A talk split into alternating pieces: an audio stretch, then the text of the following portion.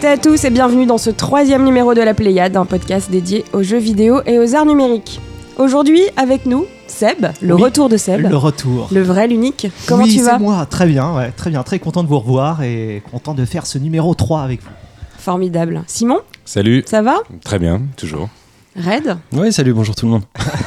et Vlad. Oui, coucou. Et Anaïs, Et ça va Ouais, on est tous en forme aujourd'hui. On Oui, est on- tous en forme. Alors, euh, au sommaire de ce numéro, on va parler de Stories Untold, de Dysphoria, Free, de Everything, de un petit jeu que, auquel personne n'a joué ces derniers temps, Zelda. Personne. On fera l'habituel point VR et on parlera aussi de Sniper Clips et de Has Been Heroes. Sur Switch. Et on commence avant tout par le journal de l'actu des news avec Red.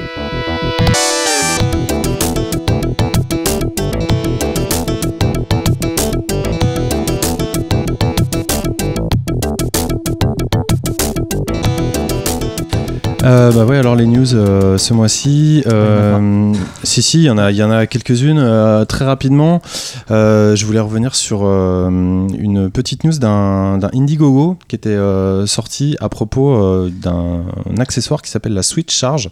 Donc, comme vous l'avez compris, c'est à propos de la nouvelle console de Nintendo et qui est grosso modo une coque qui, qui a été annoncée et qui ajoute euh, 12 heures d'autonomie supplémentaire qui permet aussi d'insérer des cartouches, euh, etc. Euh, bon, euh, la campagne a été un très très gros succès. Euh, c'est ultra financé, donc on va, on va suivre ça un petit peu de, de près. Ça- ça- c'est quand même tout un appendice assez long qui se rajoute à la console, Et qui pèse combien? Euh, qui pèse.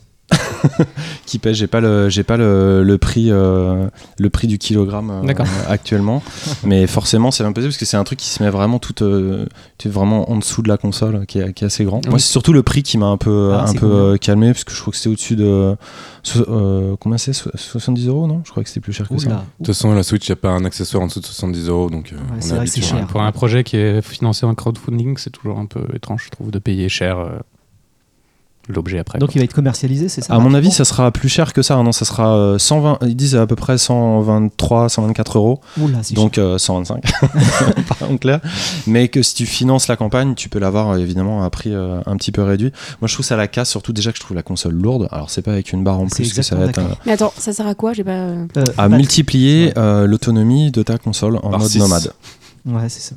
voilà de, de beaucoup Ouais, Aujourd'hui, c'est 2 heures. notre de très de très beaucoup Donc à la fin, pour ta console, Zelda. elle t'a coûté 600 balles. C'est oui non mais c'est ça non, non, ton jeu Zelda t'a coûté C'est le 600 jeu. balles. c'est surtout que c'est pour ceux qui peuvent pas attendre la Switch euh, 2 ou la Switch Neo arriver, euh, ouais. qui aura une meilleure On a autonomie hâte on a très hâte toi t'avais une petite news aussi Deux petites news rapides. Euh, une pour faire le lien avec le dernier épisode. Donc, c'est que Antioch euh, Scarlet Bay, euh, Fibre, Tigre, Fibre Tigre, était venu nous en parler. C'est- Donc, il cherche des détectives. En- je sais pas si vous vous rappelez du concept. euh, c'est deux détectives qui jouent au même jeu. Euh, bah, et en fait, ils étaient censés sortir le jeu le 6 avril, c'est-à-dire il y a pas longtemps. Toujours Et en fait, ils ont sorti la bêta le 6 avril. Et donc, ils ont lancé, euh, donc c'est un Google Doc où on peut s'inscrire, mettre, euh, mettre son adresse mail, et ensuite on reçoit une clé bêta pour euh, participer. Euh, la deuxième news, ça Et concerne. le lien, on peut le trouver sur le Twitter de Miklo et de Fibre Tigre euh, directement, mais pas sur le site d'Antioch The Scarlet Bay. Donc regardez plutôt sur Twitter. La news a été aussi relayée par énormément de, de sites de jeux vidéo. On peut trouver ça sur Gamecube, sur euh, euh, jeuxvideo.com, etc. Donc c'est assez facile à trouver normalement. Euh, la deuxième news, ça concerne Uncharted, parce que je suis un gros fan d'Uncharted. Euh, je ne sais pas si vous étiez au courant, mais il y a un DLC qui devait sortir d'Uncharted 4. Et euh, ce que j'ai trouvé rigolo, c'était qu'il il y a eu une, euh, un- une déclaration du community manager de. euh, comment il s'appelle Naughty Dog. Naughty Dog, merci.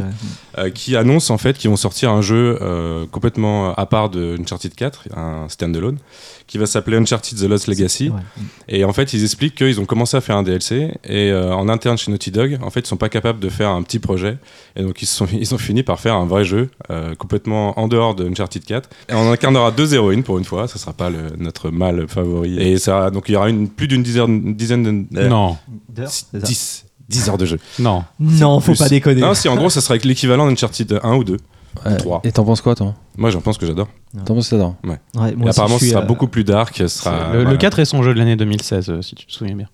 Non, Ouais, après, euh, ouais, je sais pas. Écoute, c'est pas la peine de critiquer euh, Non, toi, a- tu. avant de savoir, mais mais ah, il y a le mais. Euh, là, un peu l'ambiance quand même, c'est un peu au départ euh, chez, euh, chez Naughty. Il y a quand même pas mal de, de gens qui bougent. Christophe Balestra en tête, mais on a eu des, des DA aussi qui sont partis un petit peu avant. Ou Amy Henning, euh, bon, pour d'autres raisons, il y, a, il y a- il y a deux ans. Et en fait, apparemment, euh, le sentiment c'était que chez Naughty, euh, généralement, ils faisaient quand même beaucoup de nouveautés, ils allaient pas plus loin que trois itérations sur une licence et ça permettait un renouvellement, euh, un renouvellement créatif euh, qui était très important pour les équipes. Là, apparemment, les, les bruits courts quand même, qu'il y en a pas mal qui commencent à en avoir marre d'Uncharted. Moi, je suis un peu déçu à titre personnel. Il y a, de toute façon, il y a The Last of Us 2 qui va, qui va, j'espère, bientôt démarrer, mais Uncharted, c'est bon, quoi. Pour moi, on a fait le tour. Euh, On n'est plus au 3, on est au 4. Le 4 est- était, était, très bon. Moi, j'ai l'impression, j'espère que c'est pas ça, mais que ça sent un peu le réchauffer, un peu la scène coupée du 4, euh, un peu une histoire de business et de, de faire un peu plus de thunes qu'avec un DLC. Donc, tant mieux qu'ils poussent le truc, mais je suis pas sûr que pour essorer les équipes autour d'un monde qu'on a déjà vu, ce soit, ce soit la meilleure des choses à Alors, faire. côté équipe, je, je suis complètement d'accord avec toi. Après, ils, ils annoncent faire des, des choses nouvelles. Ils annoncent aller vers des nouveaux. euh, au niveau combat, au niveau ambiance. Ils, essayent, ils vont tester des choses. Enfin, ça sent le Uncharted 4,5 quand même. Sachant le. Oui, tout à fait. Oui, Euh, c'est pas un 5 a priori. de toute façon, Après, euh, non, moi, ce que, vraiment, ce qui, ce qui m'a fait rire dans cette news, c'est que les mecs, ils disent, bah, on a commencé à essayer de faire un petit DLC de deux heures, et au final, on se retrouve avec un vrai jeu parce que on n'est pas capable de faire un truc à moitié. Après, faut voir, c'est peut-être aussi leur manière simplement de communiquer ou de vendre. Ça un, euh, gros DLC, comme on a eu déjà dans, dans l'histoire euh, du jeu vidéo, des très très bons DLC très riches. À Dark Souls, en te Ah, voilà. regardant avec tes beaux yeux. Euh, ou d'autres choses. Peut-être, euh, voilà, peut-être c'est juste ils ont dû travailler en conséquence, ils ont envie d'être super généreux et dire bon, voilà, on vous offre tout ce qu'on a et du coup on en fait un standalone. Oui, pas sachant que ce sera pas offert. hein, mais- Tu faisais la moue euh, quand je parlais, euh, Anaïs, pourquoi? Non, parce que tu, tu me fais rire. Vous venez- en fait, vous vous trollez entre vous et tu viens de briser les rêves de Simon le sur, pauvre. sur une petite news. Donc bon. Non, c'est très bien, c'est très. Moi, je suis Moi, pour je suis aussi. Moi, je amoureux suis, de je Uncharted. suis Ouais, très moi, je suis content aussi. Moi Bon, aussi, je c'est suis cool. Bah, très moi content aussi aussi. alors. Ah. Moi j'ai envie que tout le monde s'aime, Voilà. moi aussi je suis très content. Et a priori, ce serait le- la dernière itération d'Uncharted. Voilà. Enfin, de ce que j'en ai compris. Ouais. Ah bah là, après, il n'y a plus personne qui bosse sur Uncharted à part cette équipe, donc euh, ils vont faire autre chose. Espérons-le. Ça, je suis d'accord avec toi. Red. Euh, et deux petites news pour finir, qui ne sont pas des petites, mais on a eu euh, les specs techniques de la prochaine euh, itération de la Xbox, euh, en l'occurrence la Xbox, euh, la Xbox Scorpio. Scorpio. Moi je m'en tape un peu en fait, c'est ça que je voulais vous dire. Euh, je comptais un peu sur, sur toi Simon justement, sur euh, le côté technique de ton âme. Ah pour nous parler de, de, de flopper de terabits, euh, etc. Enfin je trouve que c'est très à l'ancienne euh, Ah, de, de, de chez Xbox la de, de com communiquer comme Microsoft, ça. euh, de, de- enfin, je trouve ça lamentable depuis trois ans. J'ai un pote qui bosse chez Microsoft. À chaque fois, je lui dis, lui aussi, il est dépité.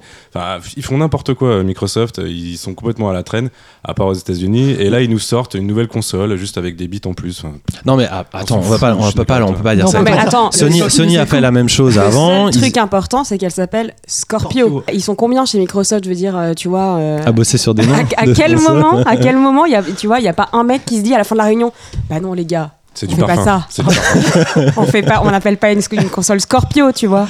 Mais euh, c'est peut-être son nom de code, non? Peut-être Oui, elle va pas s'appeler comme ça. euh, bon, euh, Moi, je suis d'accord avec toi sur le fait que Sony l'avait déjà fait, sauf que Sony a vraiment mis en avant le côté ça permettra de faire de la 4K et ça améliorera un peu les graphismes. Ils n'ont pas fait une com en disant il y aura 6 Non mais là ils ont ils ont quand même sorti euh, bah voilà vous allez avoir de la 4K en 60 FPS Oui, euh, voilà, sur Forza etc. donc moi, euh, moi, ce que je lis de leur discours, c'est vraiment on parle que de pure technique, de noms de processeurs que je connais pas, de génération de trucs. Que Alors je- que les jeux, je les mecs n'ont plus de jeu. non mais je veux pas, je veux pas leur faire un procès de fausse in- de un procès de fausse intention. De- Enfin, J'ai encore d'intention. qui va m'appeler, il va me dire tu dis n'importe quoi à ton podcast. T'inventes des expressions, etc. Mais moi, je pense qu'ils vont faire un bon E3. En tout cas, ils ont super intérêt parce que là, il y a tous les projets qui sont braqués sur eux. Ils ont Ah, pas. C'est sûr, hein, ils ont une console qui s'appelle Scorpio, donc. euh, Scorpio. C'est nom de code. Ah, c'est nom de Code. Il changera, je pense. Euh, Project Natal. mais non, non, il peut y avoir vraiment des belles surprises et des bons trucs, donc je veux pas leur jeter la pierre. Ce que j'ai trouvé un peu bizarre, c'est cette façon de communiquer, donc de, de passer par Eurogamer. Il y a un gars qui est allé les- voir ça, et on n'a aucune sécurité de voir que ça fonctionne vraiment bien comme ça. C'est un peu bon, euh, du Red- teaser de, de, de promesses, quoi. Red, aujourd'hui, on a un Zelda qui sort sur une machine qui est toute petite, euh, avec, euh, qui sera un, un vingtième de ce qu'avait être la fameuse Scorpio. On s'en fout du, des terras machin, quoi. Enfin, à un moment donné, la oui, 4K, on veut- moi, je m'en on- sur on veut- On veut jouer. hein. C'est vrai qu'en fait, voilà, on aurait eu une image, un extrait, n'importe quoi, un jeu, un truc qui s'adresse vraiment à l'imaginaire gamer et qui illustre la puissance de la bécane. Ouais, ça, aurait été dire, 100 euh, fois plus intéressant que d'avoir un tableau. Quoi. Une question toute bête, euh, simple curiosi- curiosité. euh, Vous avez des licences Microsoft qui vous parlent à vous, euh, qui vous donnent envie d'acheter une, une console Microsoft? Moi, il y en a. À part Alan Wake, ouais, à la limite. Euh, Tu veux dire actuellement Ouais, ouais. Qui pourrait être euh, un porte-étendard de la nouvelle Scorpio qui va arriver à la Non, fin. mais je pense qu'on peut être surpris, je- on peut être je- surpris eh, des exclusivités euh, qui vont, qui vont arriver là, quand même.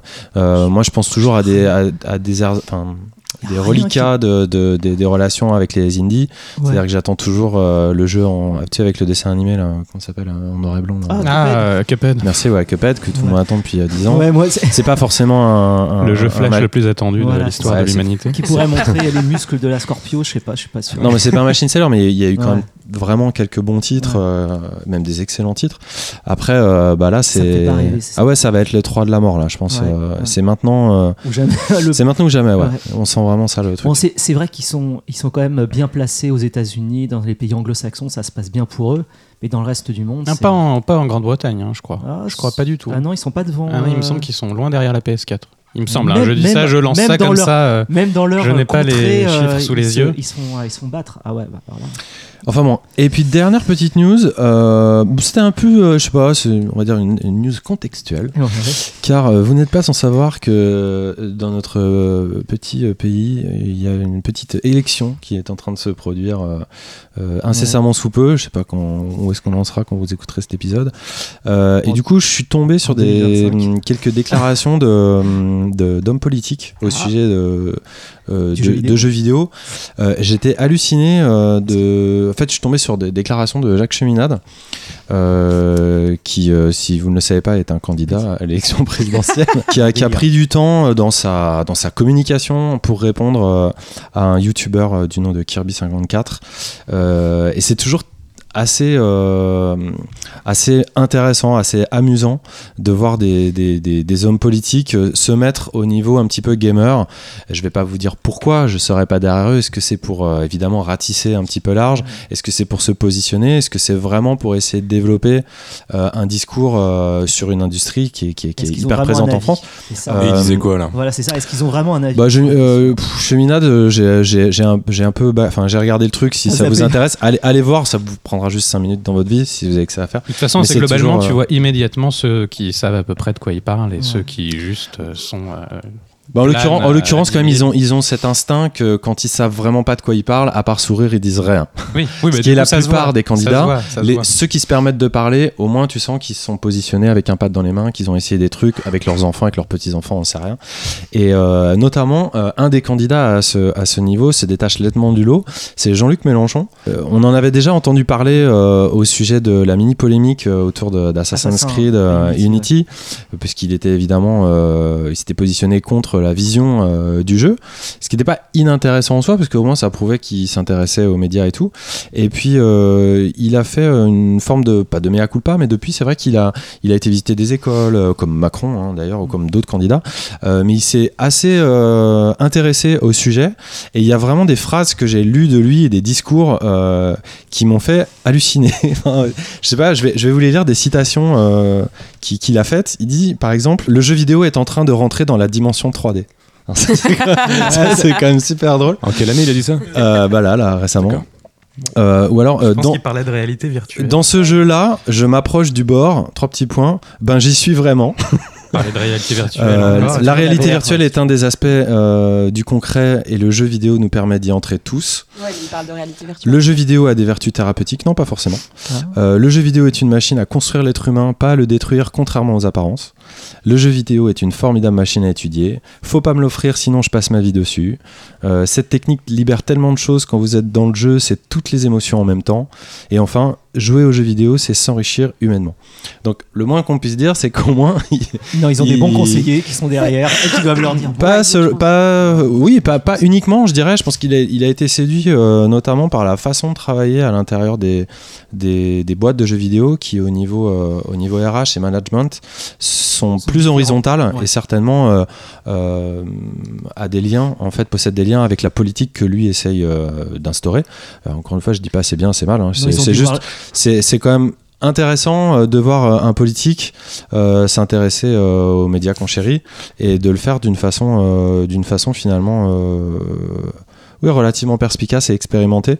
Ils ont, dû, ils ont dû voir qu'il y avait 60% de Français qui jouaient aux jeux vidéo. Ils se sont dit, bon, il y a un créneau à prendre là de ce côté-là. Hop, on va essayer de parler un tout petit peu de jeux vidéo pour, pour peut-être euh, faire venir des votes. Peut-être, Ça me fait, moi, ça me fait cette impression-là. peut-être. Après, du- après, euh, on peut pas mal. non plus. euh, non, non, faut pas tout on peut pas non plus se plaindre de tout Bien parce sûr. que euh, Ah ouais. on, on pourrait Mais ça- aussi ne pas reprocher du tout à n'importe quel rien. candidat d'apporter le sujet de la Ouais. culture, par exemple, et de nous parler de musique ou de nous parler de cinéma en omettant complètement de parler de jeux vidéo, alors qu'on sait que l'industrie du jeu vidéo est non seulement une industrie francophone extrêmement puissante et à développer, qu'elle qu'elle nécessite des efforts, mais en plus que c'est quelque chose qui est très puissant industriellement. Donc on peut pas d'un côté dire euh, bah personne n'en parle, c'est vraiment c'est vraiment des, des neuneux. Et de l'autre côté, quand ils en parlent, ah bah, c'est vraiment des neuneux, ils je en parlent.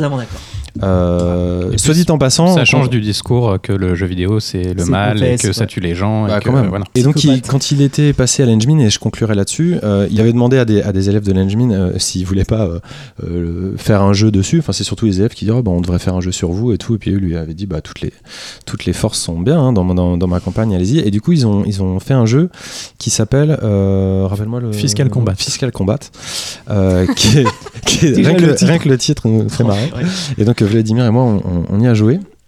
Et je dois avouer qu'on a été. euh, alors là, tu disais. Subjugué. Tu disais que euh, tu me parlais de jeu flash tout à l'heure euh, Oui, oui, en, bah, en te c'est moquant. complètement. Là, c'est vraiment flash. un jeu flash. Ce qui est assez drôle, c'est que c'est évidemment euh, terriblement assumé et c'est étonnamment très drôle. Mm. Alors, euh, bon, évidemment, c'est gratuit, hein, c'est sur navigateur. C'est un jeu donc, qui met en scène la politique de, de, de, de, Mé- de Mélenchon euh, sur un espèce de beat'em all euh, 2D à l'ancienne et il rencontre euh, ses adversaires politiques. On joue un petit personnage Mélenchon. Voilà, ce que je voulais. En- Un petit avatar.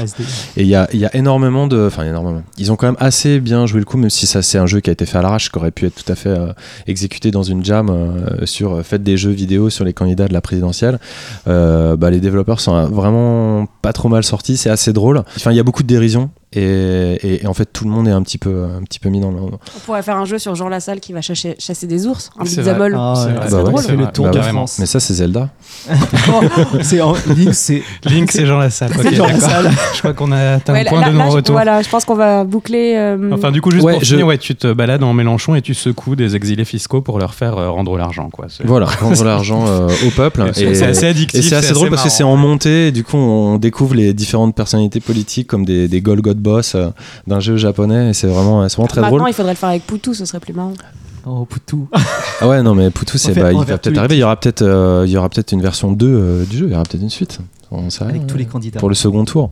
Un dernier mot avant de terminer, un petit, un petit mot bisou euh, pour euh, Xbox qu'on a un petit peu trollé là, à cause Oui, oui, voilà. Ouais, ouais.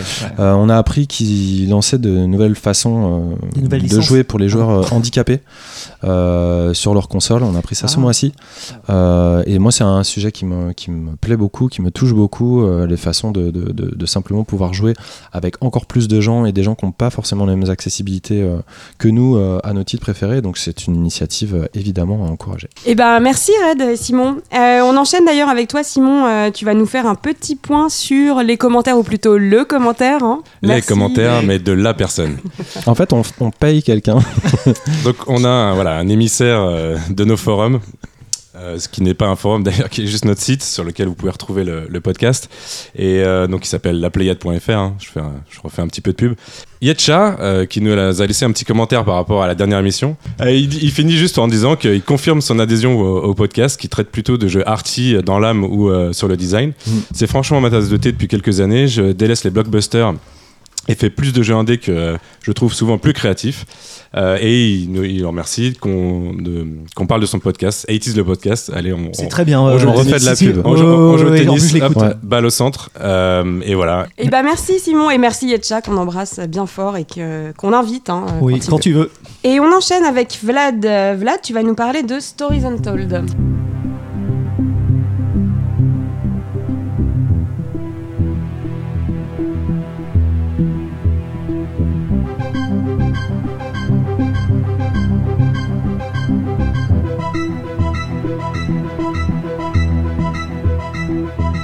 Un jeu qui est sorti le mois dernier, développé par No Code, euh, qui est un studio écossais. Euh, c'est un jeu qui avait été à l'origine développé pour une game jam sur, la, sur le sujet des anciennes technologies et où ils étaient partis du coup sur, euh, sur les jeux d'aventure textuels. Et donc ils avaient fait un petit niveau qui s'appelait The House Abandon, euh, donc un jeu horrifique euh, textuel, et qu'ils ont donc euh, fait évoluer pour en faire un, jeu complet, donc qui est composé de quatre chapitres que eux appellent des épisodes, mais pas dans le sens des épisodes où on achète un épisode tous les mois pour créer un jeu entier, mais le sens d'épisodes comme une série, comme une série télé, parce qu'ils sont très inspirés dans le vocabulaire des séries télé des années 80 et notamment des séries horrifiques et de science-fiction horrifique à la quatrième dimension.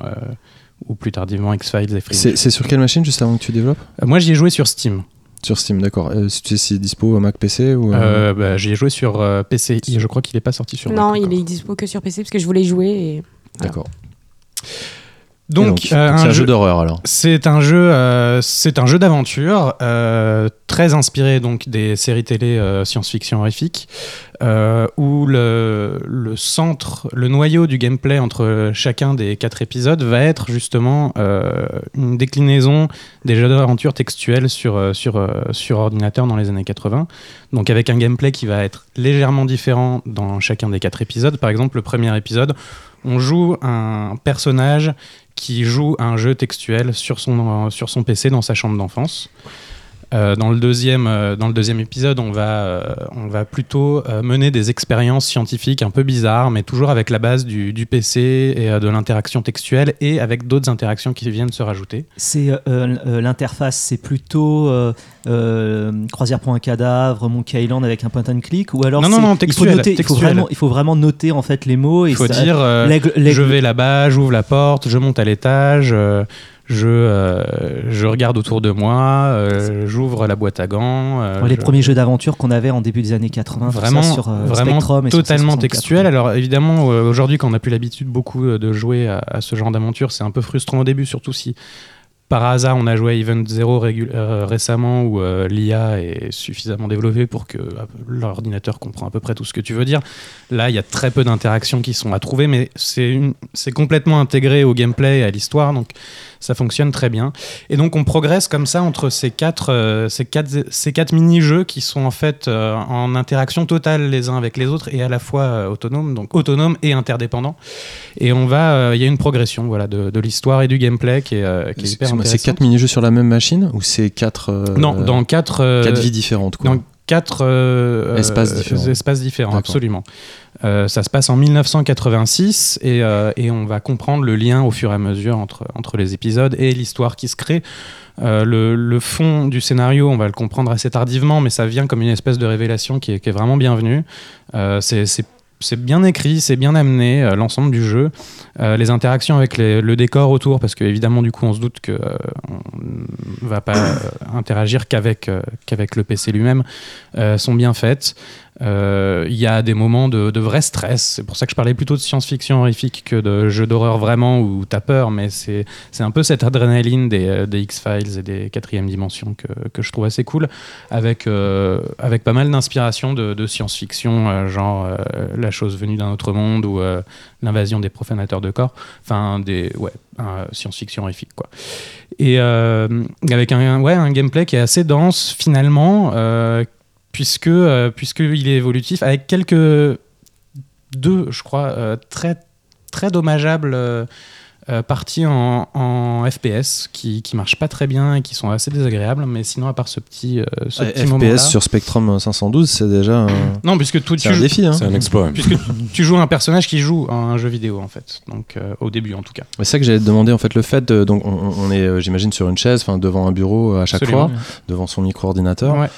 est-ce que euh, il y a une mise en abîme à des moments? C'est-à-dire à quoi sert le fait qu'on se retrouve joueur devant un écran qui joue un joueur devant un écran quand tu parles de, de, de- je sais pas de, de de paranormal ou des choses comme ça, du coup c'est le joueur qu'on joue, il va y avoir des problèmes dans sa vie à lui pendant qu'il joue, c'est ça? Il se, clair, il, ce se, il passe des choses avec euh, l'environnement extérieur euh, hors, du, hors, du, hors du PC, évidemment.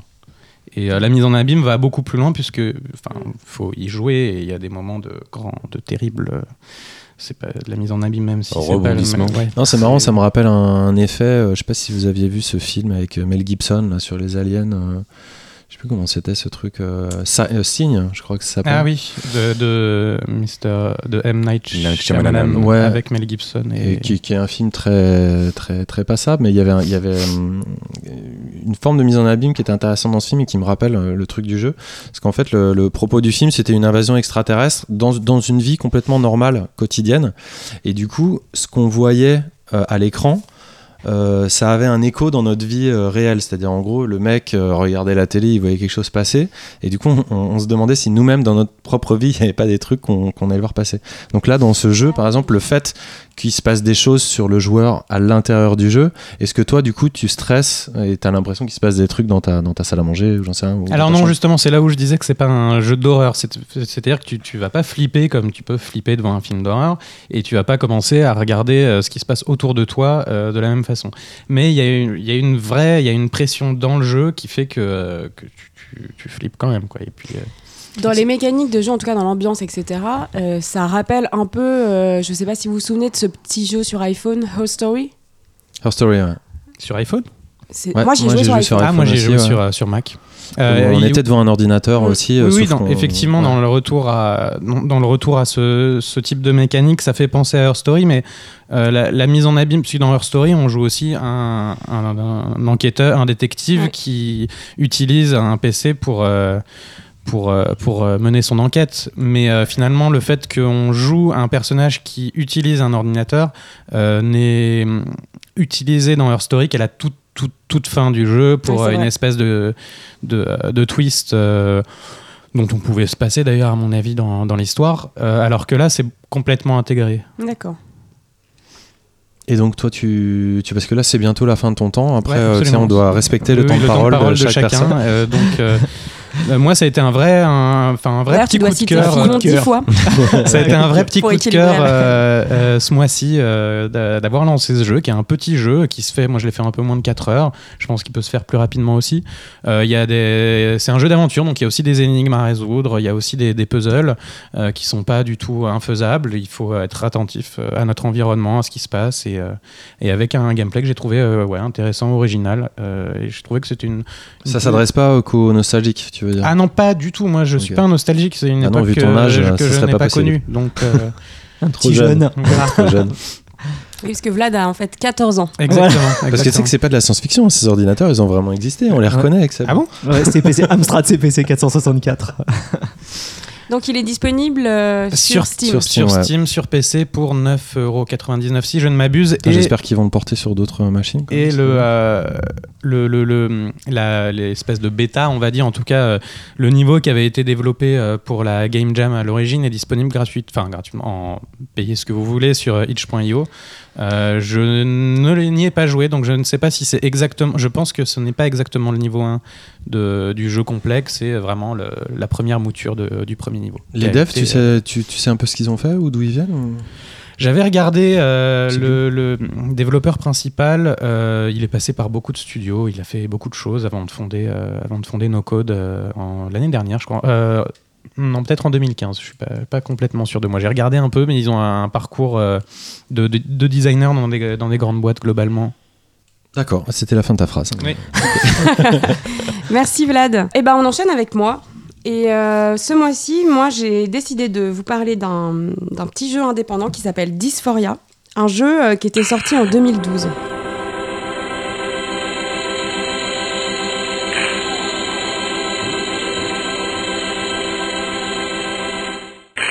Alors Dysphoria, c'est un jeu qu'on doit à Anna Entropy, à qui l'on doit notamment Mighty Jill Off, qui était un petit jeu de plateforme 2D et euh, un hommage à Mighty Bomb Jack.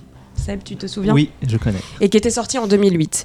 Euh, Anna Entropy, en fait, c'est une game designer américaine transsexuelle et qui est un peu une figure emblématique du mouvement de création queer dans le jeu vidéo. Et euh, Dysphoria, c'est un récit autobiographique, en fait, euh, sous forme de jeu vidéo, qui raconte euh, les six mois de son expérience tout autour, en fait, de sa thérapie hormonale et qui relate ses différentes épreuves médicales, sociales et physiques. Et donc, comme je l'ai dit, il est sorti en 2012. Il a été nommé en 2013 lors des Independent Game Festival. Et c'est un jeu qui a remporté le prix de la narration et le prix de l'innovation. Le jeu, en fait, est divisé en quatre niveaux. et chaque niveau correspond à une partie du récit. C'est-à-dire que euh, le premier niveau, c'est Gender Bullshit, donc qui est consacré à la question du choix du genre. Le deuxième niveau, c'est Medical Bullshit, donc euh, consacré à la question médicale. Le troisième niveau, c'est Hormonal Bullshit, euh, qui relate le parcours de la prise d'œstrogène, etc. Et le quatrième niveau, le dernier, It Gets Better, point d'interrogation, c'est la conclusion. Donc comme vous le voyez, c'est un graphisme... euh, Enfin, Un jeu comme vous le flash. voyez pas, non oui, je vois pas parvenir à ça. Encore un un jeu flash. graphisme euh, très minimaliste avec un gameplay très très simple. Et euh, la durée du jeu est d'environ 10 minutes. Voilà, donc c'est pas euh, c'est pas vraiment euh, ça qui compte en fait. Euh, T'es une maline, toi, pour préparer tes chroniques. hein. Un, un jeu où il faut s'investir. L'auteur en fait l'auteur décrit son jeu comme étant un, journal game, c'est-à-dire un jeu autobiographique. Je la cite hein, sur la période de ma vie où j'ai commencé un traitement hormonal de substitution. C'est une histoire à mon sujet et elle n'est certainement pas là pour tenter de représenter l'expérience de tout transgenre. Néanmoins, chaque niveau du jeu en fait comporte une succession de plusieurs mini-jeux, euh, tout simples mais euh, super intelligents, euh, qui, qui font qu'on peut ressentir en fait beaucoup d'émotions. L'humiliation, le stress, la frustration, et euh, voilà, tous ces sentiments euh, liés à sa transformation. Ça, c'est ce qu'elle dit, c'est ce que t'as ressenti. C'est ce qu'on ressent. Vraiment, c'est ce qu'on ressent. c'est ce que On toi, t'as ressent, ressenti. euh, ouais, il y a une vraiment, on ressent la vulnérabilité physique et psychologique en fait qui est liée à la transformation du corps. Il y a un petit jeu notamment sur la sensibilité des tétons après une semaine de prise d'œstrogène. On ressent aussi en fait les préjugés, le comportement et le regard des autres. Il y a une petite séquence de jeu notamment dans les toilettes des femmes qui est assez intéressante. C'est une expérience qui est gratuite. hein. Euh, non, non, non, c'est payant. C'est 10 minutes payant. Ouais. C'est payant combien? Euh, c'est payant, euh, c'est 5 euros, 5 dollars sur son site. Ok. Voilà, donc c'est très sensible, très émouvant, très intelligent. Euh, elle dit en fait que c'est une histoire sur la frustration et, et que voilà, à travers le jeu vidéo en fait, elle propose des petits buts et le joueur peine parfois à les accomplir. Et donc euh, elle, elle nous dit qu'on pouvait pas, en tout cas, elle pouvait pas transmettre ça à travers, par exemple, un livre. Mais elle a une cause derrière tout ça. Enfin, elle se bat pour quelque chose ou c'est C'est la scène, c'est sa propre expérience, Ouais, j'imagine. Euh, elle, Et- va, elle va pas plus loin. Elle, elle dénonce. C'est aussi de la dénonciation ou c'est. euh, En fait, c'est c'est pour faire partager plus, c'est c'est plus un partage d'expérience et sur la compréhension et comme je l'ai dit, en fait, sur euh, euh, voilà comment tu te mets à sa place à travers, euh, à travers ces mini-jeux. Euh, D'ailleurs, ce jeu, c'est un titre majeur de la scène queer du jeu vidéo indépendant et un exemple phare du mouvement euh, Do It Yourself. Et d'ailleurs, à ce propos, en fait, en 2012, euh, sor- année de sortie du jeu, elle a aussi sorti un livre, un livre manifeste. Attention, accrochez-vous, hein, parce que le titre est un peu long, qui s'appelle Rise of the Video Game Dynasters, How Freaks, Normals, Amateurs, Artists, Dreamers, Dropouts, Queers, Housewives and People Like You are Taking Back an On reprend sa respiration. On continue. Donc voilà, en fait, euh, elle est vraiment là pour supporter le mouvement queer. Et... qui est, un- et plus, plus que ça, c'est plus en fait euh, un, un- c'est c'est un livre en fait euh, qui est euh, qui prône euh, l'ouverture du jeu à tous en fait. Elle veut créer un espace de création pour euh, pour celles et ceux qui en ont euh, un peu assez des clichés et elle veut apporter de la diversité dans le jeu vidéo, sortir de la norme en fait du jeune jeune joueur homme blanc et euh, elle veut apporter une pluralité de voix et en fait son défi c'est d'inciter le plus grand nombre à développer ses jeux vidéo. Et euh, elle, a- elle en a aujourd'hui plus de 70 à son actif. Donc, outre euh, Dysphoria, il ouais. y a Mighty euh, Kill Off dont j'ai quoi. parlé. On peut euh, également citer Calamity Annie, qui est un pastiche d'arcade à l'ancienne en forme de duel de cow-boy sur fond d'histoire d'amour entre deux femmes. Voilà, c'est toujours euh, quand même des jeux engagés, etc. Et euh, elle, elle nous invite. euh, le livre, ce qui est dommageable, c'est qu'il est en anglais, donc il n'est pas traduit pour l'instant. Elle nous invite à sauter le pas en fait grâce aux nombreux logiciels existants aujourd'hui comme Construct, Game Maker ou Twine. Et elle nous dit que, et je cite, beaucoup de ces jeux seront médiocres, bien sûr, mais la majorité de n'importe quelle forme de travail est médiocre. Mais elle nous l'assure, de plus petits jeux avec des budgets et des publics réduits ont le luxe d'être plus expérimentaux ou bizarres ou intéressants que des jeux à 12 millions de dollars qui doivent jouer la sécurité pour assurer un retour sur investissement. Bim Voilà, un petit peu dans les dents. euh, sa philosophie. Donc, euh, ce que je te disais, Red, c'est que donc Dysphoria, il est disponible euh, à 5 dollars sur son site. Et le livre, dont je ne rappellerai pas le titre, euh, donc qui est en anglais, coûte environ 10 dollars. Et euh, ouais, bah, moi ça me fait vachement envie en fait le graphisme, euh, toute l'approche euh, façon euh, en fait on est quasiment sur de l'Atari 2600 ou, ou des, des- des- vraiment des consoles du début des années 80 Euh, et en même temps il y a un, un espèce de petit côté psyché un petit peu absurde comme ça avec quand même du fond et peut-être même du fond qui nous échappe. Bah on en a quasiment plus en fait euh, dans, le jeu vidéo Euh, c'est très très expérimental c'est très très rare des expériences personnelles transformées en jeu vidéo moi je vais en parler un petit peu plus tard Euh, bah, je trouve ça je trouve ça génial elle a carrément elle a carrément raison en tout cas moi je me, je me je, me place à côté d'elle dans, ce genre de discours. Ça me rappelle aussi un petit peu euh, That Dragon Cancer qu'on avait eu il y a, deux ans, sur, avec une toute autre technique, une toute autre approche. mais encore une fois, quelque chose de très, très autobiographique. Je suis juste un, un petit peu étonné sur le, business model, euh, qui a l'air plus euh, arty, entre guillemets. Euh, je sais pas, moi, tu m'aurais dit par exemple, bah, c'est 5 dollars, mais tu peux choisir sur les 5 dollars combien tu donnes pour des associations queer ou des associations de défense de transgenre ou des trucs comme ça. Ça m'aurait peut-être plus engagé à soutenir la cause qu'à me dire juste, je paye 5 dollars pour une expérience de 10 minutes, aussi réussie soit-elle.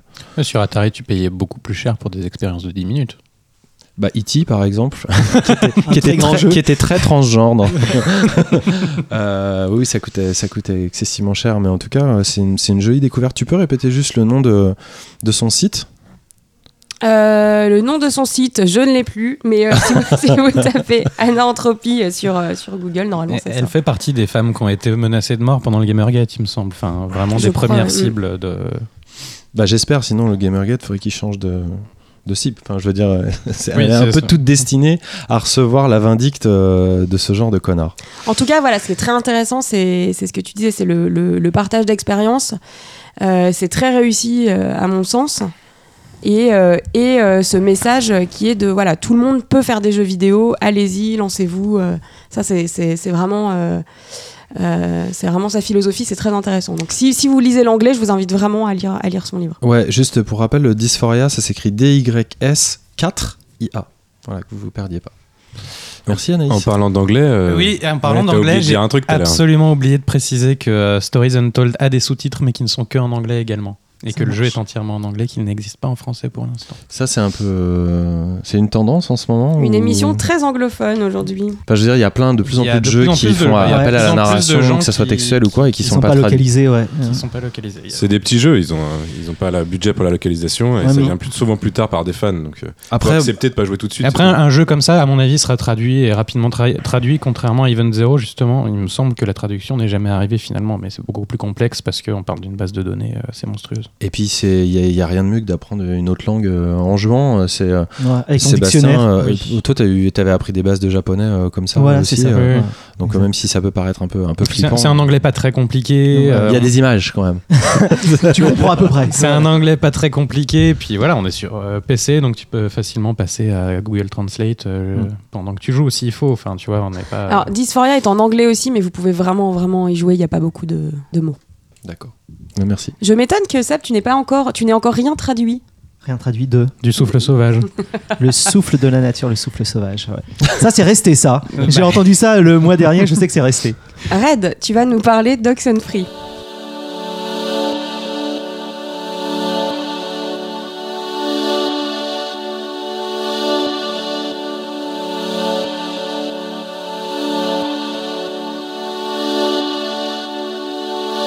Tout à fait. Je vais vous parler de Oxenfree. Euh, alors, c'est pas tout à fait une nouveauté. hein. Peut-être qu'il y en a euh, parmi vous qui ont déjà joué, puisque le jeu était sorti en, janvier 2016. Donc, autant vous dire qu'on colle à l'actu comme des petits foufous. Euh, et il était sorti en téléchargement sur PC et Xbox One. Euh, puis il est sorti dans une seconde version qui a augmenté et upgradé toutes les autres versions sur PS4 euh, et enfin sur iOS. Donc moi je suis comme je suis un gros rapia, euh, j'y ai joué euh, très récemment euh, sur, sur iPad. Donc c'est un jeu d'aventure plutôt de type point and click qui a été développé par une boîte qui s'appelle Nile School Studio, qui est un co- collectif composé d'anciens de gens de chez Telltale et de chez Disney. Donc autant dire des gens qui savent raconter des histoires.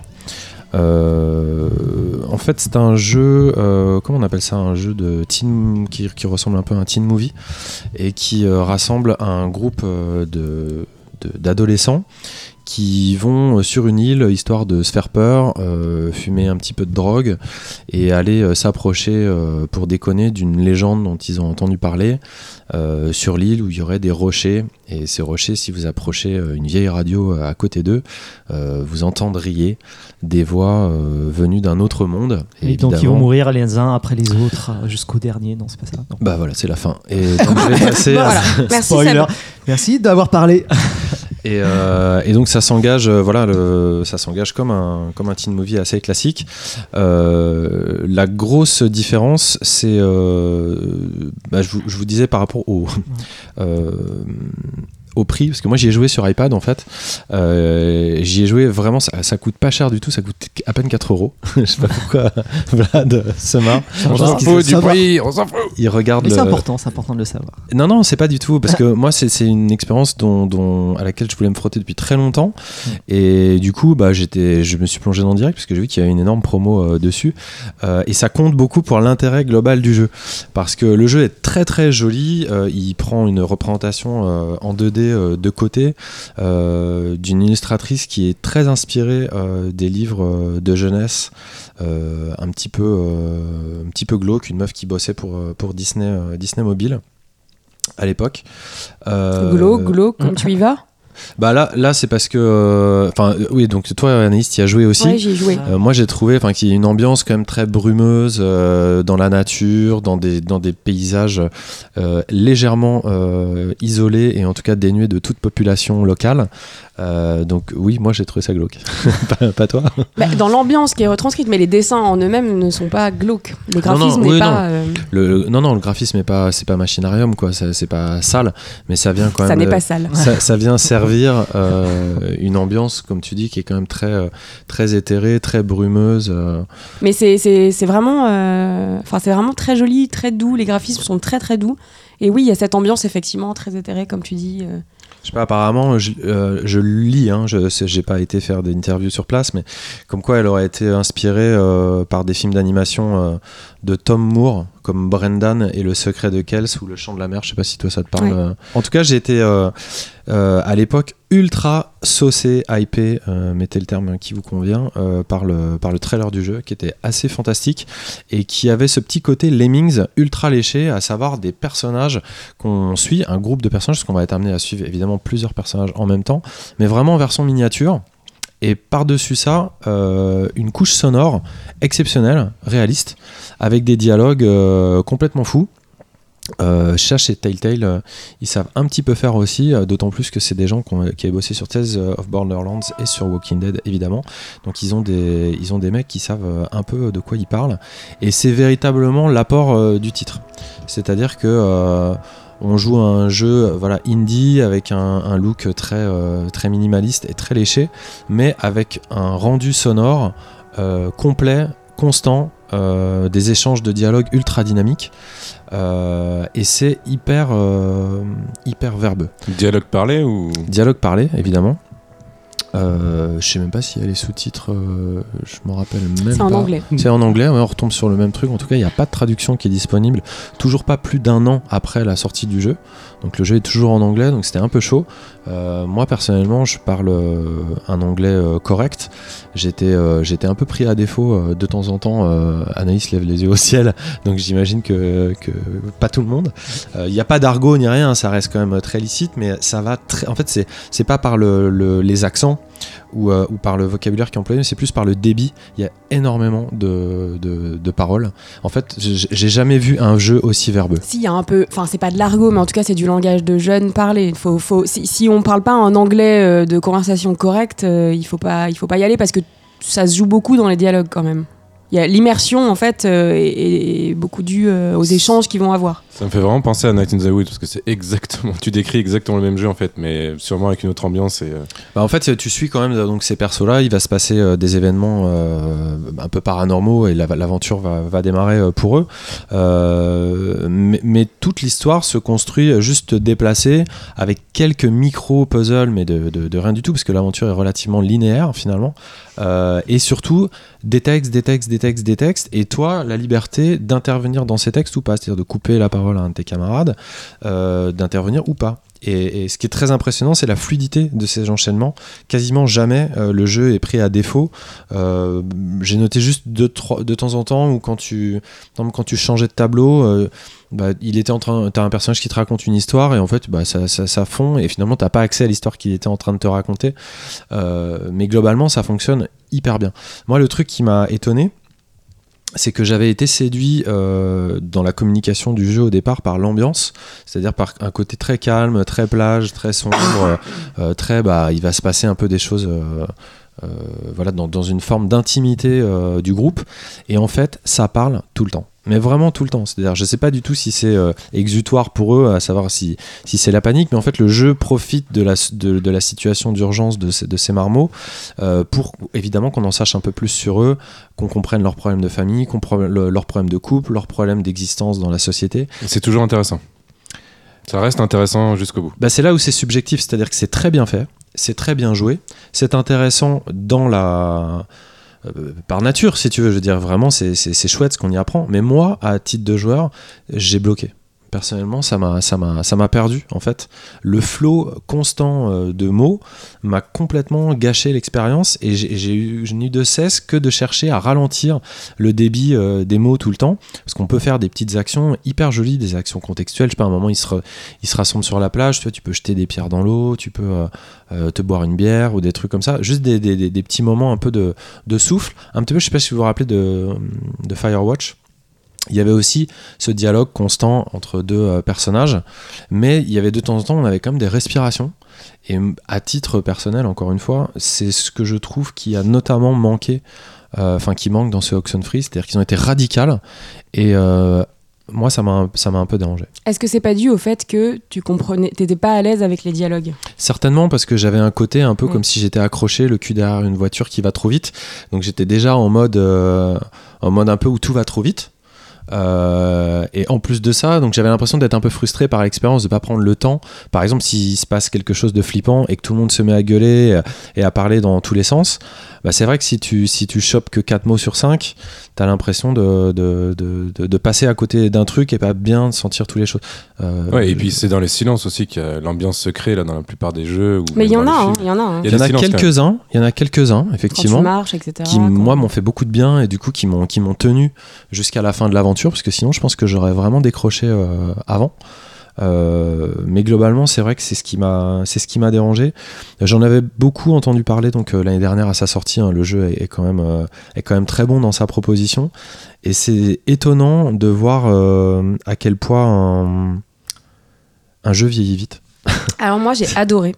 Donc je vais pas, je vais pas trop rejoindre sur ces points. J'ai adoré du début jusqu'à la fin. Justement, ce que j'ai adoré, c'est moi j'y ai joué sur iPhone parce qu'il est disponible sur iPhone. Euh, donc sur un petit écran quand même. hein.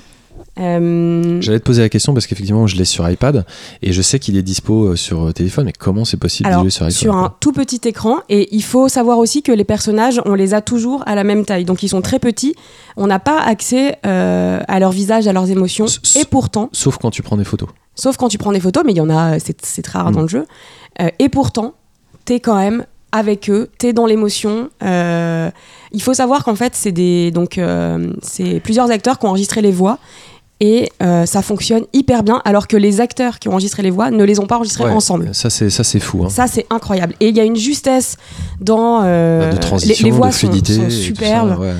Euh, et justement, ce que j'ai aimé, c'est ces moments où tu peux faire des petites actions sur la plage, jeter tes cailloux, machin, te balader, etc. Et ça continue à parler. Et t'es là, tu te balades, etc. Tu peux choper des trucs. Tu peux, en fait, tu peux choisir de te détacher de ce qui se dit ou d'interagir. Parce que les petites bulles qui pop en fait au-dessus du personnage, elles disparaissent très vite. Donc t'as le choix en fait de, de- d'intervenir ou pas. euh, sur l'histoire et euh, alors ça ça n'influe pas euh, directement sur le jeu mais à la fin on se rend compte qu'en fait si parce qu'à la fin tu as un pourcentage de voilà Tel tel oblige. Euh, voilà. Un peu ça, ouais. c'est un petit mais peu ça. euh, moi j'ai vraiment adoré. C'est euh, c'est une expérience de jeu euh, incroyable de, sur l'exploration sur euh, les liens. Et ce qui est ce qui est super intéressant aussi c'est qu'il se passe des choses donc assez flippantes assez dérangeantes. Et pourtant euh, tu peux décider et en fait c'était vraiment avec des ados. Donc tu peux décider de, de t'en foutre. Il y a de l'humour dans ces moments là il y, a, il y a un décalage parfois qui est vraiment intéressant Et, euh, et voilà, il y a un petit twist à la fin du jeu euh, qui est super. Et pour des gens qui n'ont pas l'habitude de jouer, ça j'y tiens. C'est vrai que sur iPhone, moi, euh, vraiment, je vous invite à y jouer parce que y a, y a pas, on n'est pas prisonnier des mécaniques de jeu, ben voilà, comme sur console ou etc. Ou même, ou même sur des jeux iPhone qui sont un peu plus techniques. C'est accessible pour tout le monde. ouais, Exactement, c'est accessible pour tout le monde et ça t'offre une vraie expérience de jeu. Par exemple, moi je l'ai fini, j'ai envie d'y rejouer. Ce Parce que, ouais, ouais, parce que en plus, tu as des petits, des petits achievements pendant le jeu où, euh, justement, sur le nombre de photos, sur le nombre de. euh, Il y, a des- il y a des morceaux de lettres à trouver. euh, voilà, et je les ai pas tous trouvés. Tu peux finir le jeu sans, pas à 100%. Moi, je vais y rejouer parce que, voilà, c'est. je sais que j'ai pas tout exploré, que t'as- donc tu as une petite radio. Et effectivement, il y a des moments où il faut l'activer. Donc il y a des moments qui sont nécessaires pour le jeu, mais des moments pour des, petites, des petits achievements annexes où, euh, où en fait, euh, voilà, tu, tu- tu peux l'activer un peu quand tu veux pour avoir des bonus. Euh, moi, j'ai vraiment adoré quoi, l'ambiance. là, voilà. Donc, euh, je sais pas si ça... points de vue, Ouais, je sais pas du tout. Euh, je sais pas, j'ai pas été.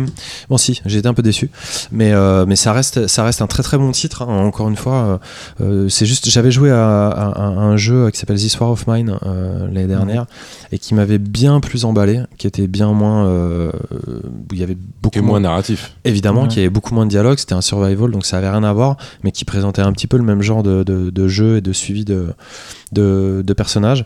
Euh, là, ça ressemble quand même un peu plus à un conte, euh, un petit peu moins d'interaction, un petit peu moins d'implication, mais tous les effets, euh, vraiment, c'est vraiment une réussite, c'est vraiment très bien fait. Et encore une fois, à 4 euros, vous posez même pas la question. hein, c'est un jeu qui va vous emmener pour, je sais pas, 5-6 heures, je pense, à peu Mm. près, À peu près, ouais. et qui est tout à fait, tout à fait rentable et légitime dans le succès qu'il a connu. Et paradoxalement, moi je pense que sur console, c'est moins intéressant que, que sur iPhone parce que tu as ce truc assez tactile, assez intuitif. Moi je me, je me vois pas y jouer avec euh, Une la complexité des boutons. De, voilà. Mais euh, en tout cas, pour un jeu, euh, pour un jeu mobile, c'est un, un- ah, c'est un des meilleurs jeux auxquels j'ai joué sur mobile, ça c'est sûr. Un dernier truc pour conclure, c'est que euh, je sais pas du tout où ça en est, mais euh, Night School, donc le, le- le studio, euh, a fait un partenariat au moment de la sortie du jeu avec Skybound euh, Entertainment. Donc il, il était question de faire un film, euh, de faire un film de d'Oxenfree. Donc je sais pas du tout où ça en est. Euh, en tout cas, on leur souhaite bonne chance et essayez ce truc-là simplement. Euh, moi, j'étais un peu déçu du coup de mon, expérience et j'avais pas envie de rester sur ce sur ce goût mi figue mi raisin avant avant l'émission. Et donc je me suis cherché un, second jeu, un, jeu qui m'emballe un peu plus. Et je suis tombé euh, récemment avec un truc qui m'a qui m'a complètement séduit. Et donc je vais vous parler d'Everything.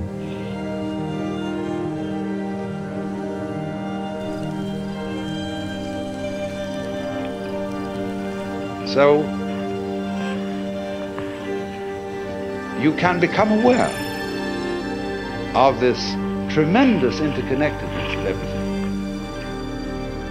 Just as fronts go with backs and tops with bottoms, insides with outsides, solids with spaces, so everything that there is goes together.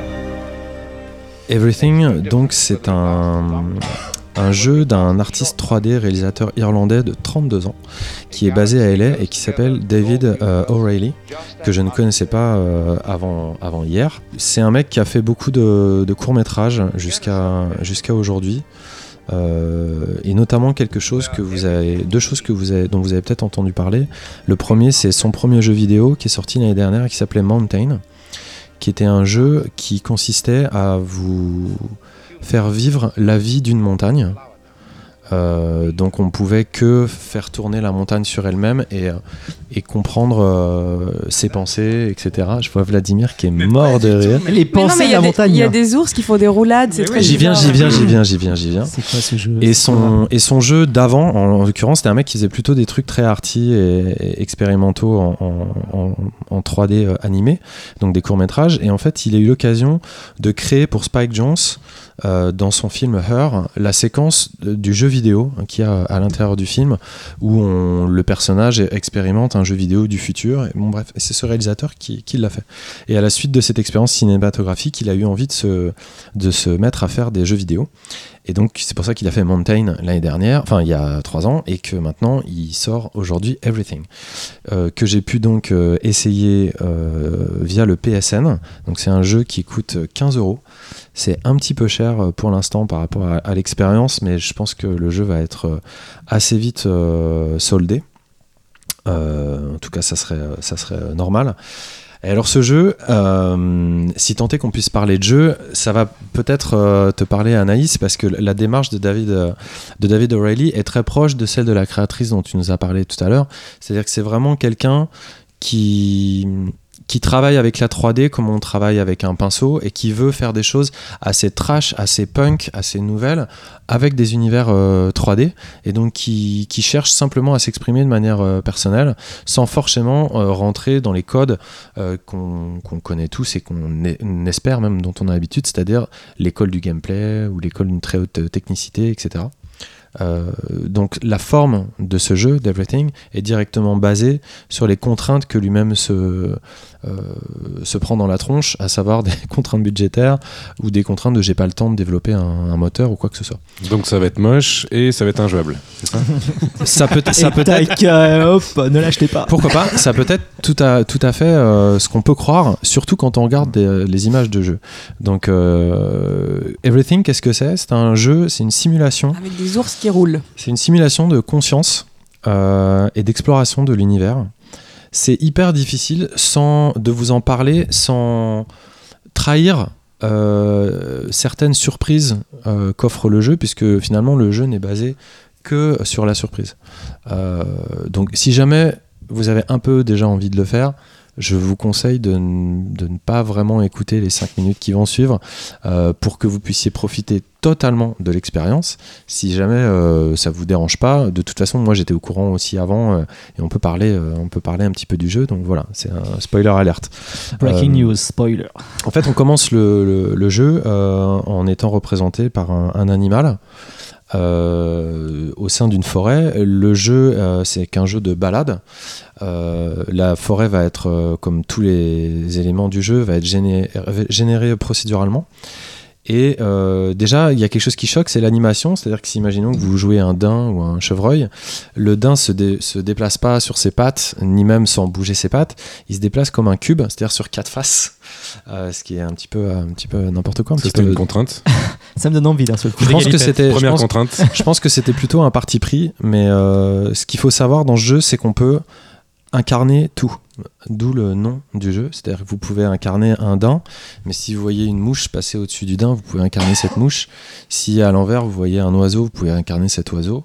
Si vous regardez un nuage, vous pouvez incarner ce nuage, ou un continent, ou une planète, ou une galaxie, etc. etc., etc. Et à l'inverse, dans le macrocosme, c'est la même chose. C'est-à-dire que vous pouvez rentrer dans la peau du daim, euh, incarner euh, un pou, ou euh, rentrer, incarner un microbe du pou. Est-ce qu'il faut avoir bu avant de faire ce jeu ou pas du tout. Non. Pas du tout. Euh, ceci étant, c'est euh, c'est un jeu qui a pris euh, trois ans de travail à faire, qui est beaucoup plus abouti qu'il n'y paraît au- au- à, à première, à première vue, et qui est basé autour du, du travail d'un philosophe des années 70, euh, New Age, qui s'appelle Alan Watts, et qui parlait énormément de la façon dont on se situe dans l'univers, et de, de mysticisme, de bouddhisme, de zen, qui est que voilà que tout est univers et que l'univers est à l'intérieur de nous-mêmes. Et donc le jeu propose une boucle entre euh, l'infiniment grand et l'infiniment petit. Par exemple, je sais pas si vous avez joué à Flow, euh, l'un des premiers titres de Genova Chen, c'était son deuxième d'ailleurs, où le premier on pouvait déjà jouer un nuage. Euh, c'est un peu pareil, c'est-à-dire qu'on peut rentrer en profondeur d'une unité euh, jusqu'à descendre dans les microbes, euh, dans les enzymes de l'ichrome, les, atomes, etc., les composants d'atomes, les quarks, et puis finalement se retrouver dans des mêmes schémas de galaxies, et on se retrouve dans la galaxie. Donc, euh, Donc, quitte à spoiler, une fois que tu as dézoomé au maximum sur l'univers, tu, il t'explique pas ce qu'est l'univers. Tu repars sur un- une boucle. quoi. oui, sauf que c'est pas le, la fin du jeu. En fait, Euh, c'est pas. je- quand je vous dis j'ai spoilé, je vous raconte juste le fonctionnement du jeu parce qu'il y a énormément de, de choses qu'on peut faire. On peut euh, chanter. Par exemple. Les, éléments peuvent chanter entre eux. Euh, on peut se grouper avec des éléments de notre euh, même famille. On est accompagné par des pensées philosophiques tout au long du jeu qui vous parlent de vous-même et qui vous questionnent, vous, euh, en tant que joueur, de votre place dans l'univers. Et le jeu va encore plus loin, c'est-à-dire qu'on peut se mélanger aussi, transformer certaines choses, prendre possession, donc s'incarner dans des objets. Les déplacements sont quand même très curieux. hein. Très rigolo. Euh, bah, en fait, ça Moi, dépend, ça dépend des unités, ça dépend de si tu, si tu es une plante, si tu es un animal. Euh, C'est vrai qu'ils n'ont pas tout développé, euh, mais si tu es un oiseau, quand même, tu arrives à battre des ailes. Ah. Euh, si tu es un caillou, tu arrives à rouler. Euh, c'est vrai que c'est toujours bizarre un peu avec les, les mammifères, mais euh, si tu es un poisson, par exemple, les animations sont très très belles. Donc je sais pas si votre cerveau commence à bouillir un peu, mais quand on fait le parallèle avec un jeu comme, euh, comme No Man's Sky, c'est comme No Man's Sky en réussi et fait par une seule personne en 2-2. Il n'y a pas véritablement de graves problèmes techniques. Euh, Avec néanmoins des animaux qui se déplacent en faisant des roulades. Ouais, mais qui reste quand même bizarrement plus, un- plus intéressant ça a été que ceux aussi. de No Man's Sky. Parce qu'évidemment, comme on peut prendre possession de planètes, Ouais. de différentes formes de planètes, on peut atterrir sur notre planète et découvrir euh, bah, d'autres animaux et prendre possession d'autres animaux qui sont sur des planètes aliens, etc. C'est quand même bizarre. hein, quand même. Oui, ça raconte quoi en fait, Red? Euh, Pardon, François. Alors, euh, bah, ce que ça raconte, je je vais quand même pas vous raconter Non, mais euh, la fin raconte du jeu, chose, mais il y a une fin du jeu. D'accord. Il y a toute une narration, il faut que vous fassiez une, une encyclopédie en fait du vivant. Donc c'est avant tout un apprentissage aussi biologique entre les végétaux, les minéraux, euh, certains objets, euh, certaines, euh, certains animaux aussi, etc. Euh, effectivement, c'est plus, Contemplatif c'est Ouais. philosophique. Ouais, philo- C'est pas religieux, c'est philosophique, mais c'est étonnamment excessivement émouvant. Euh, moi j'étais vraiment euh, au début, hein, je- j'avais les mêmes réflexes que vous en disant mais qu'est-ce Moi, que c'est que ce Moi, j'adore truc ça. hein, Est-ce J'adore qu'il voir faut- les, les faut- mammifères faire des, des, gali- des galipettes. euh, Est-ce qu'il faut fuir les choux-fleurs là qui courent en troupeau? Je veux dire, c'est quand même, c'est quand même incroyable. Et la musique? Euh, la musique est, est géniale. Ah. C'est euh, une musique ultra zen euh, de. Je crois que c'est Ben Lucas Boyson euh, qui a fait. euh, c'est un mec, euh, un mec qui est super connu dans l'indie euh, déjà. Euh, il doit arriver sur Steam, Mac et PC euh, à la fin du mois d'avril. J'espère qu'il se coûtera un petit peu moins cher. Le 21 avril, très exactement. Ok. Tu joues en VR Euh, Non, il n'y a pas de VR qui est, qui est prévu euh, pour le moment. C'est un peu, c'est un peu dommage. Et moi, je suis très étonné. Je Ça, rappelle, euh, ça rappelle euh, plein de trucs. hein. Ça rappelle euh, The Witness un petit peu, tu sais, avec les audiologues euh, qu'il y avait euh, dans, le- dans le jeu ou des trucs comme ça. Mais on pourrait penser que le truc est complètement. euh, Il y a des audiologues dans les jeux. il y a pas de- Ouais, ouais, ouais, il y a des audiologues du, du philosophe justement dedans qui sont absolument pas euh, obligatoires. Hmm. C'est, euh, t'es, t'es anti-audiologue? Ben ouais, je, je pense qu'à un moment donné, faut que s'il a des, extraits enfin, faut qu'il s'assume quoi. S'il a des choses à dire, euh, il les rend pas facultatives. Enfin, l'audiologue, c'est devenu, enfin, maintenant, c'est dans tous les dans tous les jeux vidéo. euh, T'as des audiologues, donc euh, que c'est de MGS5 à Horizon, à The Witness, à ce que tu veux. euh, Tu ramasses des Bioshock, tu, tu ramasses des audiologues et puis tu les écoutes. Et euh, il y a un moment donné, sur un jeu comme ça, qu'un dé, euh, où il, il a pas vocation à essayer de, de trouver le, même public justement qu'un qu'un Bioshock ou qu'un Horizon, ben, il, peut, il peut assumer son propos philosophique en, en laissant le, le philosophe s'exprimer quand il a besoin qu'il s'exprime et pas quand... Enfin bon, après, oui, il y a le côté bonbon, il y a le côté, euh, il y a le côté euh, euh, à aller ramasser, mais moi, ça me, je pense qu'on on peut se passer des audiologues. Je partage c'est- complètement. C'est possible après, euh, après essayez-le et puis dites-moi si vous avez le même avis après le jeu. Moi personnellement, j'ai Ah, plutôt, très envie de l'essayer. J'ai Ah, plutôt très envie d'y jouer aussi. j'ai plutôt appris des audiologues que, que, que je les ai subis. Tu vois, je, vraiment, Ouais. je connaissais pas du tout euh, ce mec. En plus, c'est vraiment sympa parce que, euh, par exemple, je sais pas, on est un caillou, euh, il y a un buisson qui nous appelle. Le buisson il commence à, te, à raconter des états d'âme de buisson et c'est à ce il y a énormément d'humour euh, et tout vient de cette philosophie des années 70 euh, qui elle-même vient de trucs euh, ancestraux euh, plus zen. Et euh, c'est vraiment une bonne manière de le faire. Pour reprendre ce que disait Anaïs tout à l'heure ce mec il est, il est, il est évidemment bien barré. Il est un petit peu dans l'esprit de, de Keita Takahashi le mec qui avait fait Nobi Nobi Boy et surtout Katamari Damacy. Donc il y a un, un- un concepteur japonais qui travaille tant pour des créations pour des de, de pilier de jeu pour enfants et qui en même temps fait du jeu vidéo, on est évidemment à la limite, euh, si ce n'est un petit peu après euh, la frontière du jeu expérimental. Mais ce qui est étonnant, c'est de se dire en fait, on a des choses euh, à, à- à en prendre, un peu comme ton jeu de, que- dont tu parlais tout à l'heure. Moi, personnellement, je, je- je suis plus intéressé par la démarche artistique et, et- et ce qu'on peut me raconter avec une narration vidéoludique euh, que à titre personnel parce que j'ai envie de faire une opération pour changer de sexe demain. Là, c'est un peu pareil, ça me raconte des, des choses. Euh, S'il y a un parti pris euh, qui existe dans, certains courants de pensée, d'ailleurs, je suis pas euh, obligé de, hum, d'y souscrire, à savoir est-ce qu'effectivement il y aurait un lien entre l'infiniment grand et l'infiniment petit. Simplement, c'est le préambule du jeu et ça développe tout un univers qui a l'air de rien, qui a l'air complètement barré, mais qui fonctionne très très bien. En plus, le jeu, au bout de 5 secondes, si vous lâchez le pad, il joue tout seul. Si Ouais, t'as rien reprenez- à faire. non, tu peux le regarder en étant spectateur, ce qui est très bien parce qu'il va te montrer certaines interactions ou Ouais, certaines avec- assimilations Que euh, t'avais pas vu. que t'avais pas vu, auxquelles t'aurais pas pensé, et c'est pas du tout dommageable euh, pour le jeu. Alors n'ayez pas un aquarium, vous Moi, mettez j'étais- ça en fond. Évidemment, euh, bon, c'est c'est pas euh, c'est pas aussi beau qu'un Horizon Ouais. ou des choses comme ça, mais le jeu est étonnemment euh, très abouti et comme le dit son auteur, il dit bah moi tout l'argent que j'ai gagné jusque là, je l'ai utilisé pour faire ce jeu et si personne n'achète ce jeu, bah moi je suis je deviens SDF. Oh Donc euh, il disait pas ça en pitié, il disait genre bah là ça fait partie de ça fait partie d'un tout aussi et peut-être que j'ai pas vu de SDF dans, dans le jeu donc euh, euh, ni d'être humain le pauvre. ni d'être humain. Non mais je dis ça c'est parce qu'on Ouais. peut, on peut jouer le vivant mais j'ai pas vu d'être humain. D'accord. Euh, Et t'as perdu, j'ai- perdu entre guillemets combien d'heures là-dedans? Eh ben, c'est étonnant qu'on peut, on peut y aller. En fait, ça, ça peut se consommer très rapidement. C'est-à-dire, je fais des parties relativement courtes de- d'une demi-heure, trois quarts d'heure. Par contre, le, ce qui est étonnant, c'est que j'y reviens. C'est-à-dire que je Mm. vois euh, des let's play et je vois des mecs faire des trucs que j'ai jamais vu parce qu'évidemment, l'univers, il est hyper grand. Et il y a des choses très très douces qui peuvent rappeler, euh, comme, comme je l'ai dit, euh, euh, Flow, donc tout l'univers de Genova Chen, qui est un univers hyper harmonieux.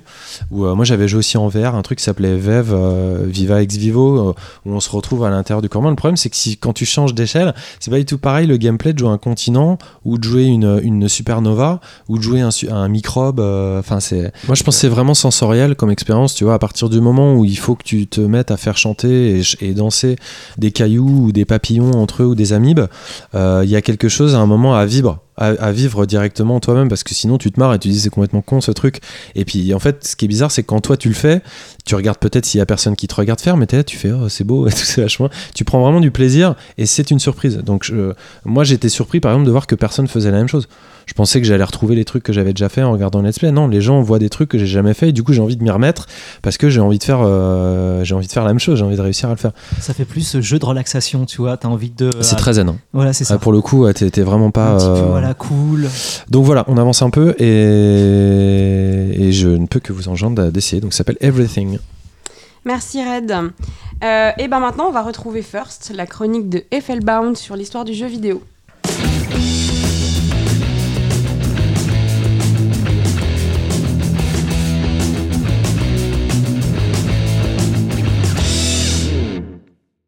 Salut à tous, ici Effelbond et bienvenue à bord de First, la chronique où l'on découvre un jeu qui a été le premier à faire quelque chose dans l'histoire du jeu vidéo. Mais sans plus attendre, une petite page de publicité.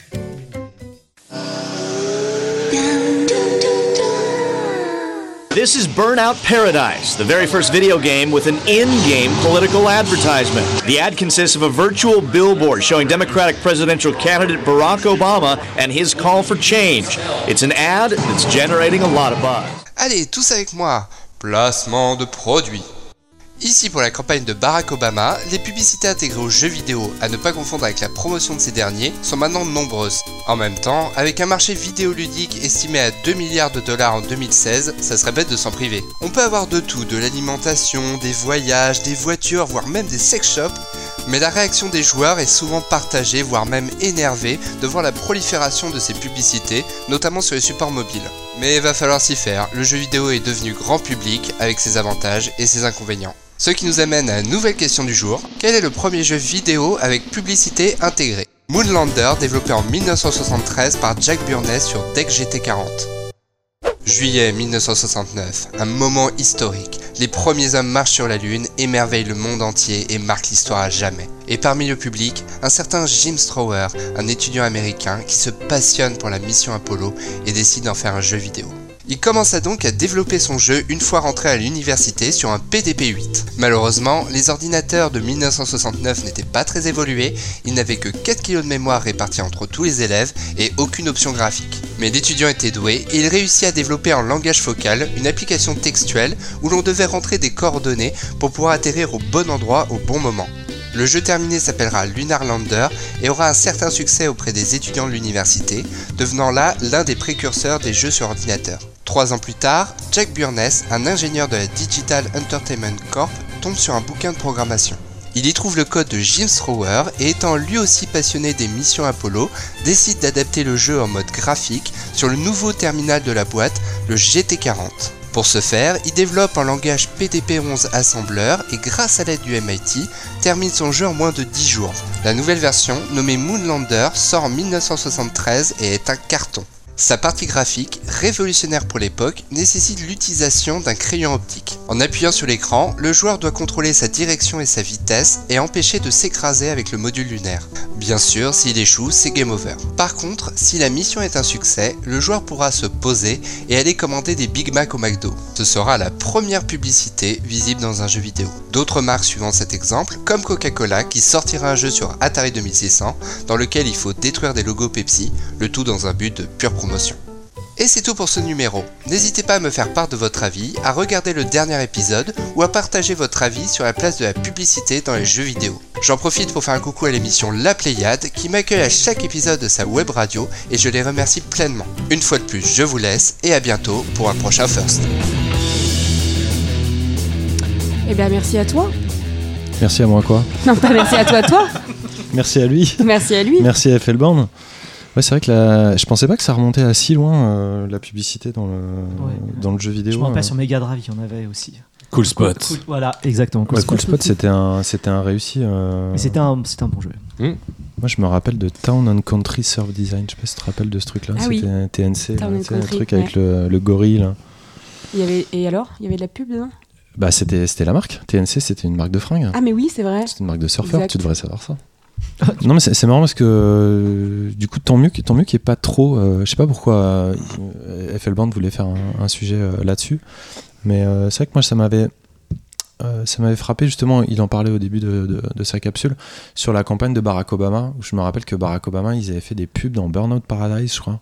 Je sais ils avaient investi, ils, ils- ils avaient déjà euh, tilté en disant ouais bah, c'est super, euh, genre dans les open world, type GTA, type euh, Burnout, etc. On va vendre de l'espace publicitaire dynamique, c'est-à-dire que tu seras dans ta caisse et tu pourras voir directement des annonceurs On l'a vu aussi réels. dans Shenmue aussi, où il y avait Coca-Cola. Ouais, mais heureusement, plein- ça s'est pas trop trop développé. C'est pour faire réaliste, resté, en fait. ouais. Obama, il mis une affiche, je crois, dans le jeu, mais ça s'est ça s'est heureusement pas trop développé. Quoi. Enfin, je sais pas, moi, ça m'excite pas trop d'avoir des jeux McDo Non, ou pas Coca. trop, ou mais ça investit. C'est quelqu'un qui a pas beaucoup d'argent. Il se dit, ben, si j'ai une publicité, euh, peut-être que ça va faire rentrer un peu d'argent dans. Ah, pour les devs, tu veux dire Ouais, voilà, c'est ça pour les Oui. développeurs. Non, là, on parlait vraiment de ça. On parlait vraiment d'ajouter une, une page de pub euh, comme dans GTA ou, ou dans plein de jeux de sport où on va passer à côté d'une. Ça fait réaliste, si on était voilà, une ça peut- euh, plutôt c'est un ça, 4 ça. par 3 dans le métro, mais dans un jeu, quoi. C'était plus ça, je pense, son sujet. Mais à l'inverse, si tu fais une simu de sport, c'est normal que tu aies des sponsors euh, réalistes aussi. Quoi. Les panneaux d'affichage. Genre du foot, du basket ou n'importe quoi. sûr. Tu vois, de la F1, tu as envie d'avoir les, les annonceurs normaux. Quoi. Enfin bref. On va maintenant parler, enfin revenir très brièvement sur un petit jeu euh, auquel personne n'a joué récemment.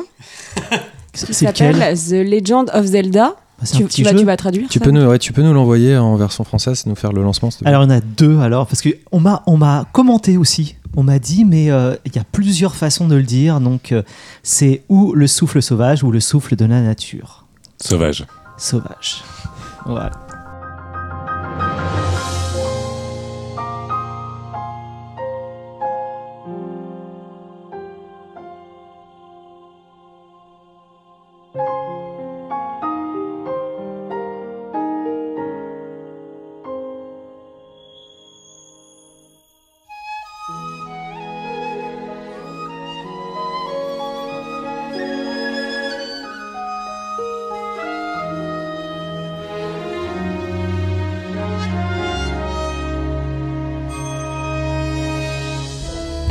Qui y a joué autour de cette table Moi, déjà. Moi aussi. Ah ouais, moi aussi, ouais. Ah, moi Ouais, aussi. Une d'heures, je crois qu'on a tous euh, quelques heures. euh, Moi, je n'y ai pas joué. ouais. On avait quand même envie de- d'en parler, euh, histoire de faire comme tout le monde et de marquer le. Et que c'est un super jeu. Un extraordinaire jeu qu'il faut jouer. Voilà, Attends, tout, attends. Bon, Non, on mais peut s'arrêter là. D'accord, vas-y, vas-y, j'allais- vas-y. J'allais y venir, c'est justement. euh, oui, moi aussi, je le ressens, mais pas forcément de la même façon euh, Oui, que pour toi. tout le monde. Toi, ça te fait quel effet de tomber, euh, de tomber face à, un, Un jeu- Zelda? Déjà, En tant que un- Nintendo addict que tu es, Ouais, il se passe quoi dans ta tête et dans ton cœur? Déjà, j'aimais déjà la licence, mais d'avoir une licence qui s'ouvre en monde ouvert, là, vraiment extraordinaire. On a, on a des toutes sortes de paysages. En fait, ça donne une dimension que n'avait pas Zelda avant. Zelda avant, c'était une sorte de couloir où il fallait prendre un item pour découvrir un donjon. Là, ça devient un monde ouvert où on peut arriver à la fin de différentes façons. Et donc c'est ça en fait qui donne en fait un charme indéniable à ce jeu parce que ça nous fait découvrir le jeu qu'on adorait euh, euh, monte d'un niveau. Et donc euh, là, on est carrément happé pendant des dizaines, dizaines d'heures pour tout découvrir. Les personnels, les PNJ qui sont vraiment euh, très bien ficelés. C'est-à-dire qu'ils ont euh, une mentalité, ils ont une vie de famille, ils ont quelque chose qui, qui, donne du piment en fait au soft. Et donc on a envie de tout découvrir. Et donc si on, est, on aime bien la finition, si on aime bien aller jusqu'au bout de ce jeu, eh ben, on peut euh, passer euh, 200 heures dessus. Mais on peut le terminer en, en 50 ou 100 heures de jeu, il n'y a pas de souci. Donc, Pour, euh, le jeu est un succès, hein, de toute façon, il, est, il a démarré Tout- en trombe et il est, il, il est en train de battre des records au niveau Des- euh, des critique. ouais. Donc euh, moi, Non, mais ce c'est- que, je- ce que je, je- je voulais en parler, c'est parce que je souhaite vraiment à ce que ce Zelda-là, il, Oh, il va marcher. il, il essaye de, de fonctionner même Ah, va- mieux. Je sais pas s'il Je est capable de, de vendre le plus, euh, d'être le Zelda Je- qui va vendre le plus en dans tout cas, série, je sais qu'il y a une news de Aonuma qui a dit euh, on s'attendait pas à, à autant le réalisateur jeu. réalisateur de, de chez Nintendo qui a fait les qui fait les Zelda depuis une quinzaine d'années. C'est pas pour moi, hein, c'est pour nos Ouais, auditeurs. oui, oui, oui, j'avais compris. ouais, T'inquiète pas, j'avais compris. Et donc là, il, il s'est dit le prochain maintenant euh, sera un monde ouvert aussi, comme celui-là, parce qu'il y avait des doutes. S'il n'avait pas marché, euh, il serait revenu aux fondamentaux. Excuse-moi, Simon. Euh, euh, la seule chose, que j'ai c'est son peur- Zelda, faut le laisser. Non, mais non, après, je laisse, je laisse parler, t'inquiète, je laisse parler. Non, il y a juste pour dire, moi qui adore aussi les versions 2D, euh, A Link to the Past, A Link Between Worlds qui est sorti sur 3DS, je suis un gros fan aussi de, de ce graphisme, de cette façon de jouer. Et donc, j'aimerais pas f- que ça donne envie à Nintendo de tout se baser sur le monde ouvert, même que j'adore hein, celui qui vient juste de sortir, mais j'aimerais bien qu'il qu'il y ait plusieurs versions. Version 2D, version 3D, monde ouvert et euh, reprise des codes euh, de l'ADN du, euh, ce du qui est marrant, c'est qu'ils ont réussi la fusion parfaite entre Ouais. euh, les, les deux, euh, les deux entités euh, Zelda de fans, ceux de Wind Waker dont je fais partie, et puis ceux de Skyward Sword. Oui, Euh, que on, pensait cette réunion euh, impossible et on se disait si un jour ils arrivent à mélanger les deux, Enfin, ils auront la formule gagnante. La Ouais, formule gagnante, ils Et l'ont c'est le trouvée. cas c'est le- ouais, Ah ouais, ouais, c'est vraiment un trouvé. top. C'est C'est du top c'est- évidemment. C'est le meilleur jeu moi, auquel j'ai joué Ouais. depuis Depuis très, tr- très, Eh ben très voilà. longtemps. Simplement, ils ont rajouté, ils ont été très radicaux finalement dans leur manière de changer, ce qu'on demande à Nintendo depuis tellement longtemps Ouais. que j'ai oublié quand est-ce qu'on a, on leur a demandé la première fois. Et du coup, il y a quelques voix qui se font entendre, des voix radicales elles aussi, euh, qui commencent à être un peu nostalgiques et disent bah il était bien le Zelda, c'est vrai qu'il est bien, mais il va tellement loin qu'on aurait faut- bien aimé euh, un petit peu de trucs plus tradis. Il faut les deux, il faut. Moi, à titre personnel, je leur reproche pas du tout. Ouais. Je suis juste euh, abasourdi, ébahi, étourdi. Euh, je m'attendais pas du tout euh, à ça euh, euh, de la part de Nintendo en termes de qualité et ça vient remettre les pendules à l'heure d'une façon euh, fondatrice, j'ai presque compris, envie ouais. de dire, où on n'arrête pas de citer Nintendo comme un exemple particulier, ils font jamais rien comme personne, et si, et si, et puis bon, et puis il se passe pas grand chose, et puis presque 10 ans se passent, et puis ils se ratent sur une console, et puis on en vient un peu à se gosser, à dire non mais les gars, euh, Nintendo c'est fini et tout. Les mecs taffent, et les mecs pondent ça. Et tout le monde prend une baffe. Tout Ouais, le monde. ouais. Même quelqu'un qui n'aime pas particulièrement le jeu ou qui pourrait passer à côté ou lui trouver des critiques, ça serait totalement normal. Personne ne va dire que c'est un mauvais jeu. C'est un jeu qui est extraordinaire. C'est un jeu qui est extraordinaire, qui est extraordinaire d'invention, d'assimilation, de compréhension, notamment de compréhension des mondes ouverts à l'occidental. Et c'est euh, très impressionnant. Moi, je, Mais est-ce Euh, que tu crois que les gens qui ne sont pas fans de Zelda se sont achetés une Switch pour jouer à Zelda Bah, il devrait. c'est Non, c'est il des choses différentes. voilà, c'est ça. Là, aujourd'hui, ce qui se passe, Non, mais vraiment, il y a- c'est l'exploration. T'as C'est- jamais vu ça. enfin. C'est de l'aventure. C'est- c'est- tu- mets ton cerveau dans un monde et il sort plus en fait. Et moi c'est ça que j'attends beaucoup du jeu vidéo par rapport à d'autres médias euh, comme le cinéma où j'ai- je fais bien la part des choses. On n'y retourne pas beaucoup. Euh, sur un film, là j'ai envie d'y retourner tout le temps en fait. Mon Moi cerveau il est dedans et tiens j'ai limite, euh, je dors, je me réveille le, le matin et je me dis tiens la montagne que j'ai aperçue hier que j'ai même pas vue au moment où je jouais, tiens ce truc-là il faut que j'y aille quoi. En C'est fait, hallucinant. quand, on parle de la fusion euh, de, donc des- de ces deux euh, de communautés de fans, effectivement, ils ont créé une cohérence d'univers que tout de suite, on- on- dont tout de suite on a envie de, de- de voir des, des déclinaisons. Moi, j'ai tout de suite envie de C'est voir un ça. film. Je veux Ouais, voir je un vois- film Disney moderne. Ouais, série Enfin, d'animés. à la Disney, donc Nintendo, je veux voir un long métrage Zelda Pareil. maintenant. Parce Par que c'est exemple, moi, je suis une grosse fan de l'univers Zelda. J'ai joué à tous les Zelda. Ah, tu vas Celui-là, je, veux- je Tu ne veux pas ouf. y jouer. Mais Ah tu vas non, être mais, ouf. Tu ah, veux mais pas y tu, vas, jouer, tu vas pourquoi devenir dingue. Parce que ça me fait, euh, ça me fait peur, c'est trop grand. Je... Ça. Bah justement, Ah, je, mettrais, je mettrais juste une nuance par rapport à ce qu'a dit Simon. C'est que, encore une fois, euh, à titre personnel, moi, je, mets un petit, euh, je suis très euh, méfiant des, des jeux qui deviennent chronophages et qui seraient euh, de fait très très grands euh, et, et- et très très affamés de mon temps libre. Euh, et en fait, ce jeu-là, euh, non seulement il non seulement il est, il est exceptionnel, euh, mais en plus il est surprenant, surprenant sur toutes ses formes, même sur les formes où je l'attendais un peu au tournant, par exemple sur sa direction artistique, où je me suis dit ah bah oui d'accord c'est fade, ils nous ont downgradé le jeu, enfin on en était là hein, quand même il y a quelques mois et tout, et le jeu est une baffe monumentale, il n'est pas euh, deux fois mieux que j'espérais, il est 100 fois mieux que ce que j'imaginais, et en plus il y a une, un espèce d'ADN de, de jeu mobile dessus qui fait que qui justement là où on peut avoir l'impression avec le Mario Run qu'ils ont essayé de, faire rentrer un Mario à chausse-pied dans un, dans un modèle smartphone. Avec le Zelda on a l'impression qu'ils ont fait la même chose mais dans 10 ans. Sauf que le jeu est sorti aujourd'hui. Le jeu a la maturité d'un jeu qui va sortir dans 10 ans. Et ça c'est vraiment hyper étonnant pour répondre à ta question, je fais des sessions assez courtes du jeu. Donc peut-être qu'il va m'accompagner des années durant, Moi aussi. ouais. mais il n'est pas du tout il est pas du tout euh, genre ah bah je suis obligé de jouer Non, 3 jamais. heures parce que sinon je vais être perdu. Non, en fait c'est- c'est c'est miraculeux, c'est une façon de, de- de faire de l'open world où tout est suffisamment, euh, tout est très très bien réglé et tu peux un peu à la manière où on avait euh, vu euh, euh, sur Red Dead par exemple où il y avait des Il y a des défis. des actions qui se passaient toutes les 30 secondes ou des trucs comme ça. Là, tu peux partir vraiment en étoile où tu veux, tu peux te faire l'histoire comme tu veux. me- Non, tu t'as pas à avoir peur. En plus, tu as des tours d'observation pour débloquer certaines zones. Donc, tu peux rester dans ta zone pendant euh, 10, 10 heures, comme tu en as envie. Tu restes. Tu as des PNJ, tu as plein de quêtes euh, qui, vont, qui vont passer en cascade. Tu vas débloquer, tu vas parler avec un personnage qui va, te- qui va te donner, qui va ouvrir une certaine quête.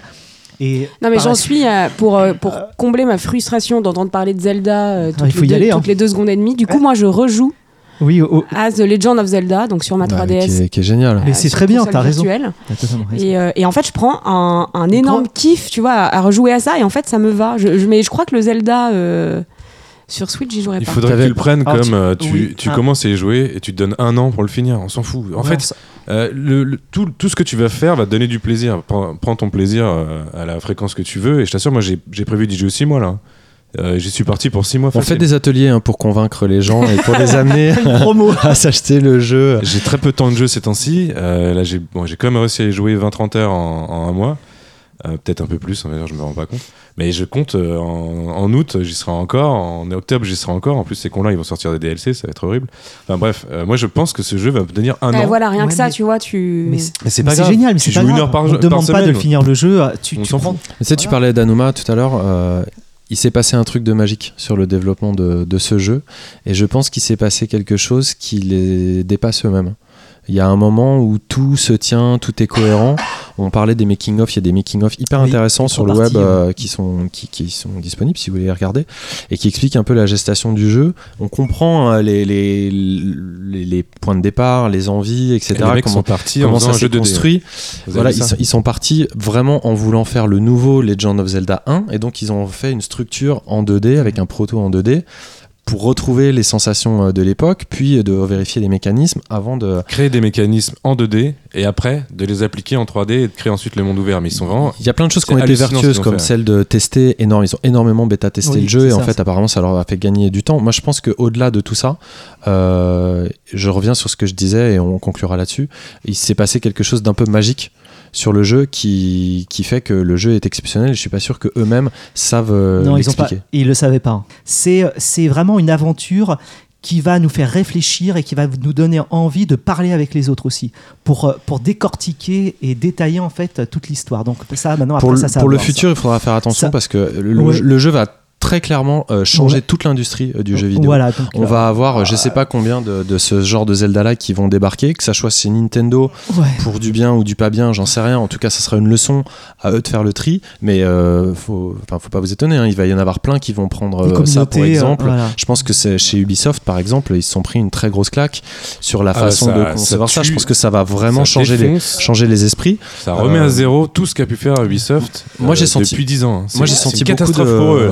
Vu, le, vu, enfin, vu le résultat du jeu, tu prends un Assassin's Creed, moi je pleure, moi je veux Ouais, plus jouer à un Assassin's Creed, c'est fini. Sauf si c'est un Assassin's Creed repensé. euh, Repensé, euh, Mais à mon avis, ça va être un peu branle-bas de combat dans les esprits des game designers. Ça, c'est évidemment très vertueux et euh, on pouvait pas espérer mieux.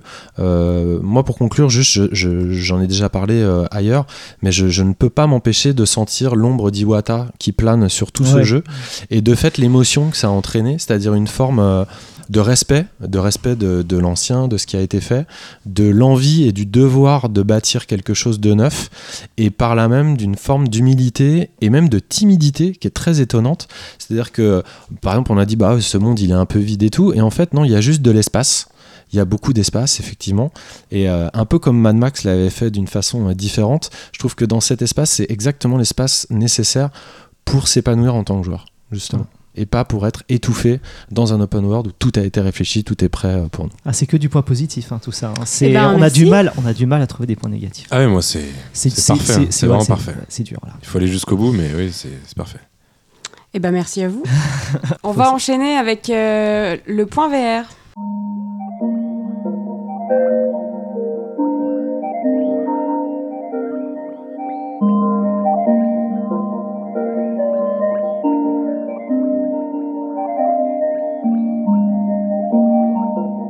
Alors, euh, oui, le point euh, vert du mois. je suis toujours. Ça euh, c'est pour toi. je suis toujours là. Franchement, s'il se passe quelque chose dans la VR, ils pourront pas dire que je les ai pas aidés. hein. Dans un mois, il y en a plus de points. hein. Mais ça, c'est ce que vous me dites tous les mois. Non, non, non, mais continue. Deux petites choses très rapides. La première, c'est qu'il y a Summer Lesson, qui est un jeu euh, Japonais. Namco. Namco, oui. Namco, Capcom, non, Na- Namco, Ouais. euh, qui est un simulateur de drague sur une plage et qui va arriver traduit en anglais. Euh, ça peut certainement être une grosse bouse, mais je vais le tester, donc Ah ne, bon le- ne l'essayez pas avant le dire ça? Les retours qu'on avait eu en, en japonais, qui étaient un, Ouais. un peu bizarres, mais bon, il faut, il faut que je vois. Enfin, tu vois, c'est rencontrer des filles sur une plage, il faut que je teste. Faut- Vas-y, je vous dirai, je vous dirai si, nous vous- faut, si c'est intéressant. Et le deuxième truc, c'est euh, parce qu'en fait j'ai plein de news et plein de trucs dont je vous parle pas. Le deuxième truc, c'est le festival du mois de la VR. On pourrait appeler ça comme ça. Le 28 et le 29 avril, donc dans une petite commune de France euh, nommée Paris, il y a un festival qui s'appelle Kaleidoscope, qui est organisé par MK2. Alors c'est un peu compliqué, mais ça a l'air super. Le peu que j'ai compris, c'est que Kaleidoscope est un festival international de contenu assez arty et assez pointu sur la VR et qu'en fait une sélection euh, de, de ces projets-là, qui normalement ne vient pas euh, jusqu'en France, va être euh, reproduite ou, ou expérimentable. C'est pas Ouais, totalement ouais, français. ouais. Donc euh, voilà, même moi j'ai essayé d'avoir de plus d'informations, ce sera dans l'espace MK2 euh, avenue de France dans le 13e et euh, juste j'ai regardé un peu les, les expériences. Tu le- l'espace VR ou MK2 bibliothèque. Exactement. Là où il y a déjà, on peut louer euh, la demi-heure de, de VR. Exactement, sauf que là, il va falloir euh, acheter ses places à l'avance. Donc, si vous voulez vous renseigner, allez sur le site de MK2 euh, VR. Vous aurez plus d'informations. Moi, j'ai trouvé que c'était un peu cryptique, mais euh, par contre, j'ai- j'ai eu l'occasion de regarder ce qui était présenté au festival. Et là, c'est carrément génial. Il y a vraiment plein de trucs qui ont l'air super intéressants.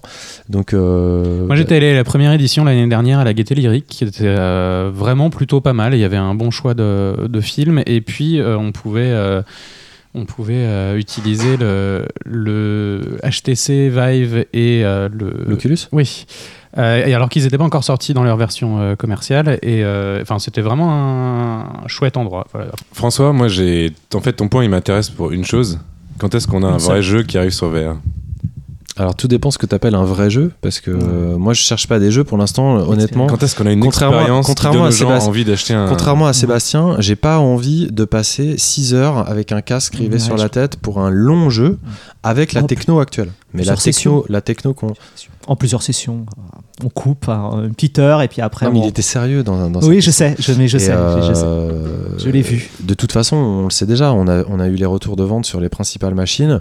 Euh, je sais pas, enfin, hors euh, euh, Samsung Gear VR, donc promo, etc., on est grosso modo sur 2 millions, 2 millions 5 de casques monde. Ouais, donc, euh, mais donc, Donc là, il n'y a toujours pas un gros projet qui va débarquer. Mais et qui tu va vas nous- pas sortir un gros projet sur un marché rien, de bah, niche. donc, Ce qui peut se passer, c'est des projets intéressants pour que les gens achètent plus de casques, en l'occurrence des meilleurs casques, parce qu'il va y avoir aussi de nouvelles itérations euh, des casques, là certainement un Oculus euh, sans fil, etc. etc. Moi, j'ai pas trop Donc- envie de me taper des, des- des super jeux sur des casques merdiques. D'accord, mais donc ce que tu nous dis pas, euh, là on est en avril 2017, donc euh, la VR est un échec. On peut enfin le dire ou pas? Non, ça, ça Enfin, À un serait- moment donné, il va falloir le Alors, dire. on va pas le dire que comme ça. si on n'a pas vendu, On a qu'il y arrondi les angles. Si, si on Je n'a pas je vendu, si on répondre. n'a pas vendu, qu'il n'y a pas de projet euh, Je vais te répondre. d'envergure, je c'est vais, mort. en je fait. vais te répondre clairement. Euh, la VR est autant un échec que Nintendo est en train de mourir. Ouais, c'est- ouais, je, je Bah, vois le parallèle. Nintendo, Mais eh beau, ben voilà. Non, mais Nintendo produit des trucs incroyables et vend beaucoup. Mais non, mais la, la VR à, à notre échelle, c'est pas parce qu'on a acheté un casque à un moment, combien même il aurait coûté très cher. C'est une technologie qui est lancée et qui est lancée là pour 50 ans. Donc Et on qui- ne sait pas qui exactement par quand ça ailleurs va dépasse, percer. dépasse de loin euh, l'univers du jeu vidéo. Il y a énormément de films, il y a beaucoup Non, d'applications qui dépassent le jeu moi, vidéo. Mais je suis d'accord avec toi. Quand est-ce qu'il y aura un Quand jeu Pour moi, on est en train d'avoir un Kinect joue, quoi euh, 3. Mais c'est pas l'urgence. Je pense que c'est pas l'urgence. Nous, moi, j'en ai envie, mais euh, c'est pas c'est pas encore l'urgence. Là, par exemple, ce mois-ci, en VR, j'ai testé une application très très simple sur le PSVR et qui était en fait de la vidéo à 360 degrés euh, sur un concert. Donc, tu te mets devant un piano, il y a un trompettiste euh, ou un violoniste, pardon, il y a un, un pianiste, et tu choses ton casque et en fait, tu, tu es à un concert euh, en 360 degrés. Le- Par contre, ce qui est intéressant, c'est que c'est un mix entre de la 3D et de la vidéo à 360 degrés, c'est-à-dire que tu peux percevoir l'espace et on pourrait faire, euh, là ce que je vois de vous par exemple, l'émission, vous pourriez vraiment être absent et tous chaussés de nos casques, on se verrait et on ferait la même chose. Il y a plein plein de choses encore à expérimenter, c'est un territoire à conquérir, c'est fait, absolument mais- pas mais quelque chose jeu vidéo, c'est ça en fait. Je suis d'ac- d'accord avec toi, mais en même temps, c'est vrai qu'il y a un- ça dépasse largement l'univers du jeu vidéo, mais clairement, depuis le début, c'est le jeu vidéo qui porte la VR, qui Mm. porte la technologie. Sans le jeu vidéo, euh, il y aurait peu de choses quand même, il y aurait pas les casques qu'on a aujourd'hui. C'est pas vrai ce que tu dis. Bah, si. La VR existait, mais pas aux yeux du grand public. Non, bah elle oui, existait bah depuis oui. les années 90, Oui, elle était portée par l'armée. Bien sûr. Elle était portée par Bien les sûr, simulateurs. Donc elle existe Mais- déjà au niveau technologique sur les simulateurs. euh, Oculus, HTC et le PSVR, s'il n'y avait pas de jeux vidéo, ces casques n'existeraient pas aujourd'hui et on serait pas là à faire des points VR. Ouais, mais il y a beaucoup de critiques euh, et il faut qui, du ont, jeu vidéo. qui- qui ont- qui- qui ont raison. hein. Enfin, je veux dire, moi, je, je suis d'accord avec toi. Tu, je suis pas défenseur non plus de la VR. Je suis plus. euh, J'espère qu'il va se passer ça, euh, des choses. Mais il y a toujours des choses qui se passent. Peut-être rien de conséquent à tes yeux, mais largement euh, suffisant au marché euh, des gens qui ont un casque aujourd'hui. Moi, hein. ce qui m'embête, suffisant. moi, ce qui m'embête, c'est que j'ai l'impression que tu galères pour essayer de trouver des trucs intéressants sur la. C'est tellement pas, euh, c'est tellement pas grand public entre guillemets que tu vas pas avoir facilement accès aux contenus qui sont intéressants parce que personne les teste et enfin Non, personne non, mais les il essaye. il y, a des- il y a des jeux aujourd'hui. Tu dis ça toi-même. Ouais, ouais, je- Alors que, ça va pas se question. transformer en débat, mais t'as même, t'as pas fait encore euh, le Resident Evil, alors que Je tu me dis depuis le début, je veux le faire. Mais c'est pas grand tu public, pas il a raison. Non, mais c'est son type de jeu à lui, et il l'a même pas fait. C'est-à-dire qu'il y a typiquement le type de jeu qu'il qu'il a, il, Il a a tout un. pour le faire, et il le fait Il pas. y en a un, il y a que Zelda qui me faire faire une connerie pareille. Mais c'est intéressant parce que moi, justement, c'est peut-être mon frein à l'heure actuelle. J'ai toujours, euh, j'ai toujours la même curiosité et tout ça, mais j'observe que c'est très lent à se développer, alors que moi, j'aurais très soif euh, de découvrir euh, plus de choses et même dans d'autres domaines. Bah oui. Et effectivement, c'est très lent. Je pense que c'est parce que c'est. Mais peut-être que culturellement, il y a un frein aussi. Mais technologiquement, il y a un frein. Déjà, les casques sont pas au top encore, et c'est clair, même s'ils le disent pas, c'est très clair.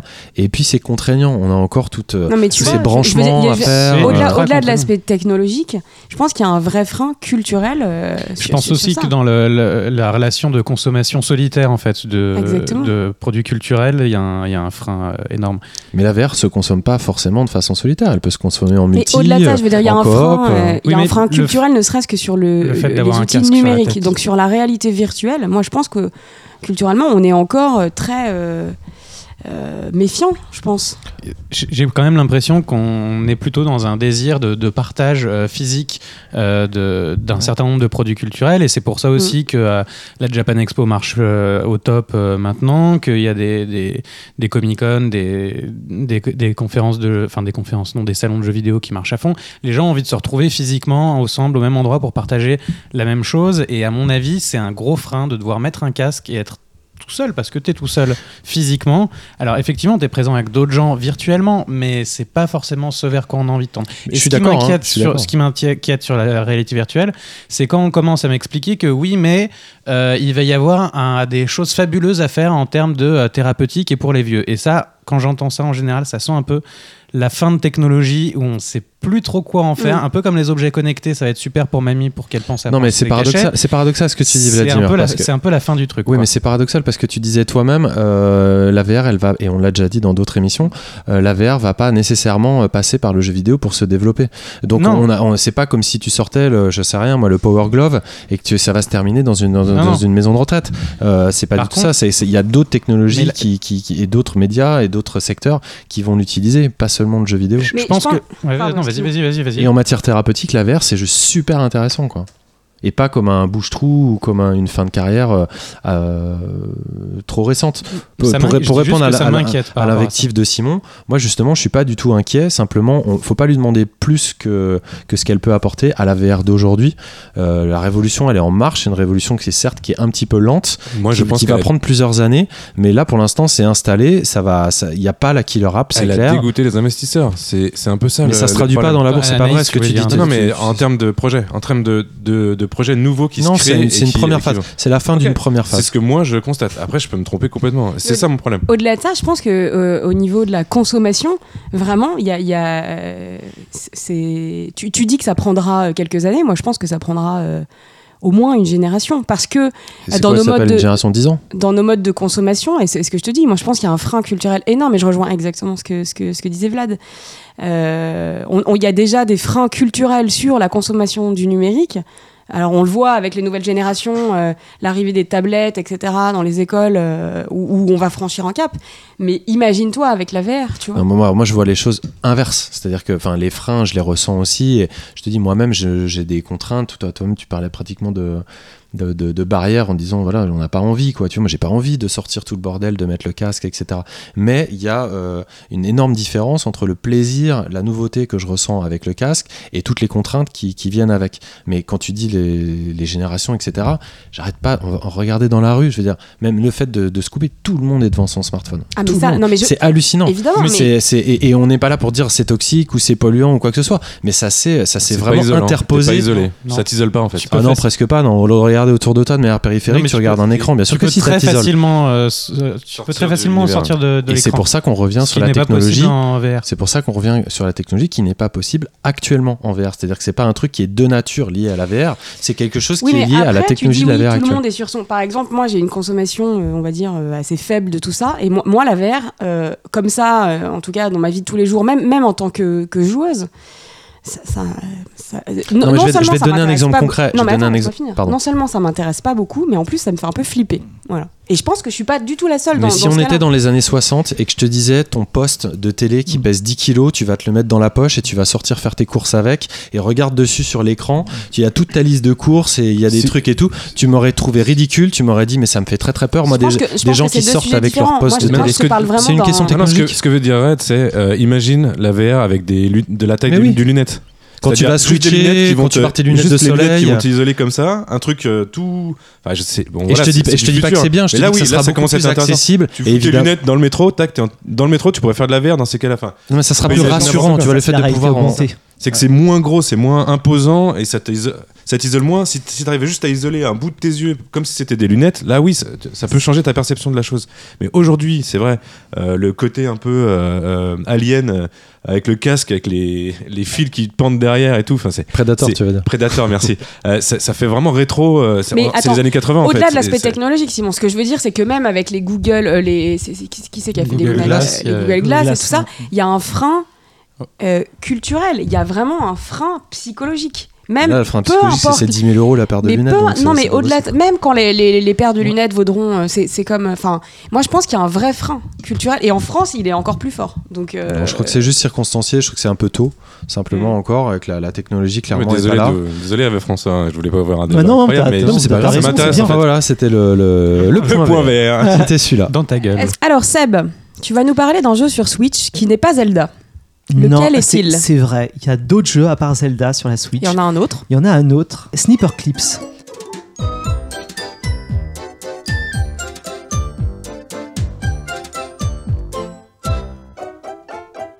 C'est un jeu euh, de, des frères Vian. En fait, ce sont des, euh, des programmes de- programmeurs indépendants à la base. En 2015, ils ont fait une game jam à l'EGX et ils ont fait un, proto sur un jeu de, euh, de croisement en fait de papier.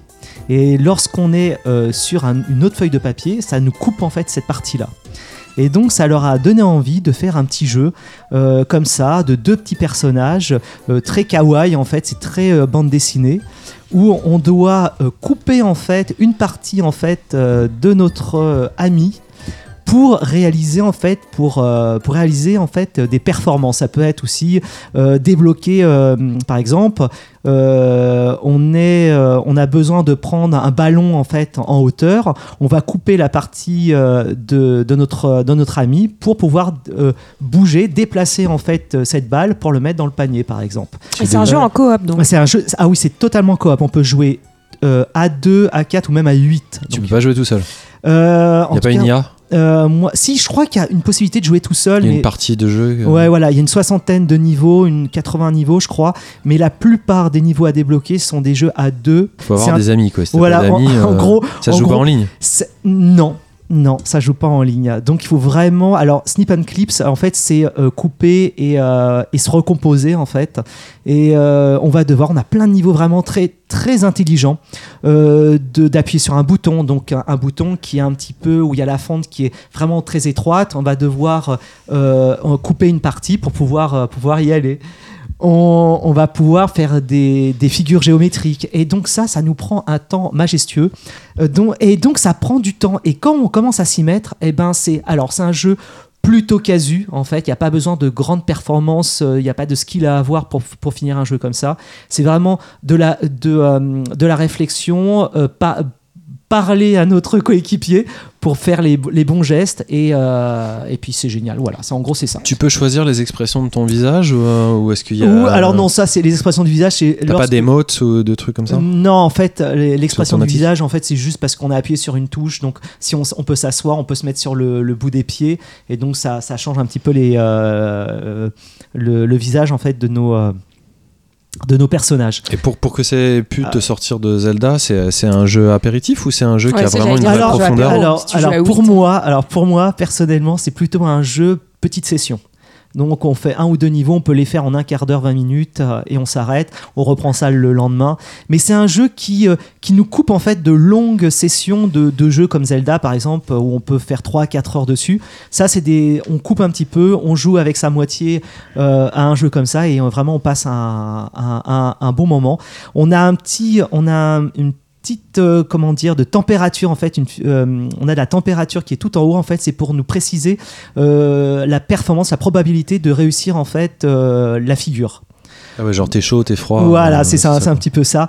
Et euh, c'est vraiment très rigolo. C'est vrai que les, les, euh, les personnages et même les, les niveaux sont très très intelligents. Vraiment, il faut vraiment se creuser l'esprit, vraiment réfléchir à deux fois avant de faire quelque chose, et on peut y arriver. Et on a même du, de l'envie de réussir. C'est, il y a une, soif en fait d'investissement dans ce jeu qui est qui est vraiment très très importante. C'est un petit peu cher quand même. C'est une vingtaine d'euros en fait sur l'eShop. Donc ça aurait été un petit peu moins cher, ça aurait été ça aurait été sympa.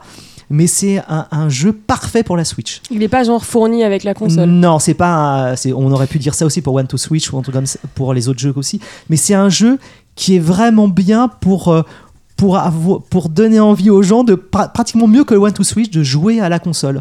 C'est un jeu où on peut vraiment le poser en fait sur une table euh, avec les Joy-Con comme ça, cha- chacun en a un et on joue euh, euh, avec les Joy-Con à, à l'horizontale et euh, il y a deux trois touches à appuyer et euh, on peut se faire des belles sessions. euh, des Ça t'a pas choqué, toi, qu'ils aient oublié de, de finir les décors, par exemple, qu'ils aient juste mis les, les croquis au crayon à papier Non, mais moi ça me va parce que ça, c'est, je crois que c'est assumé. va. C'est, Ah, bah oui, assumé. Ah oui, c'est assumé, je te C'est assumé, c'est, c'est, c'est un, un- un jeu vraiment. euh, euh, on dirait qu'on est sur notre bureau, on a des crayons à papier, on a des petits objets et on doit, euh, on doit recréer en fait euh, euh, la finalité en fait du jeu, comment réussir à placer tel ou tel objet euh, pour passer le niveau. Non, moi je trouve ça, mais Et ça, ça utilise les vibrations ou pas? Parce qu'on parle toujours des vibrations non, des jeux alors machin, là, mais... non, pas de vibration, pas de vibration. Pas de Rumble HD. euh, Bah, le Non. Super Rumble. Non, c'est pas du one to switch où il y a des choses comme ça. Ça se joue à deux sur un écran ou à... Sur- tu peux jouer sur un grand écran, chacun a non, un mais pas chacun vient avec sa console et. euh, Je l'ai pas essayé. joues- Parce qu'à 8, tu fais comment? Euh, ben 8 Joy-Con. T'as, t'as des petites. euh, Et t'es t'as 8 été- sur le même écran. Euh, on peut, si tu es sur grand écran, en fait, si ta télévision euh, personnelle, oui. Si tu es sur le petit écran euh, posé sur la table, non, je crois que ça va être dur, ça.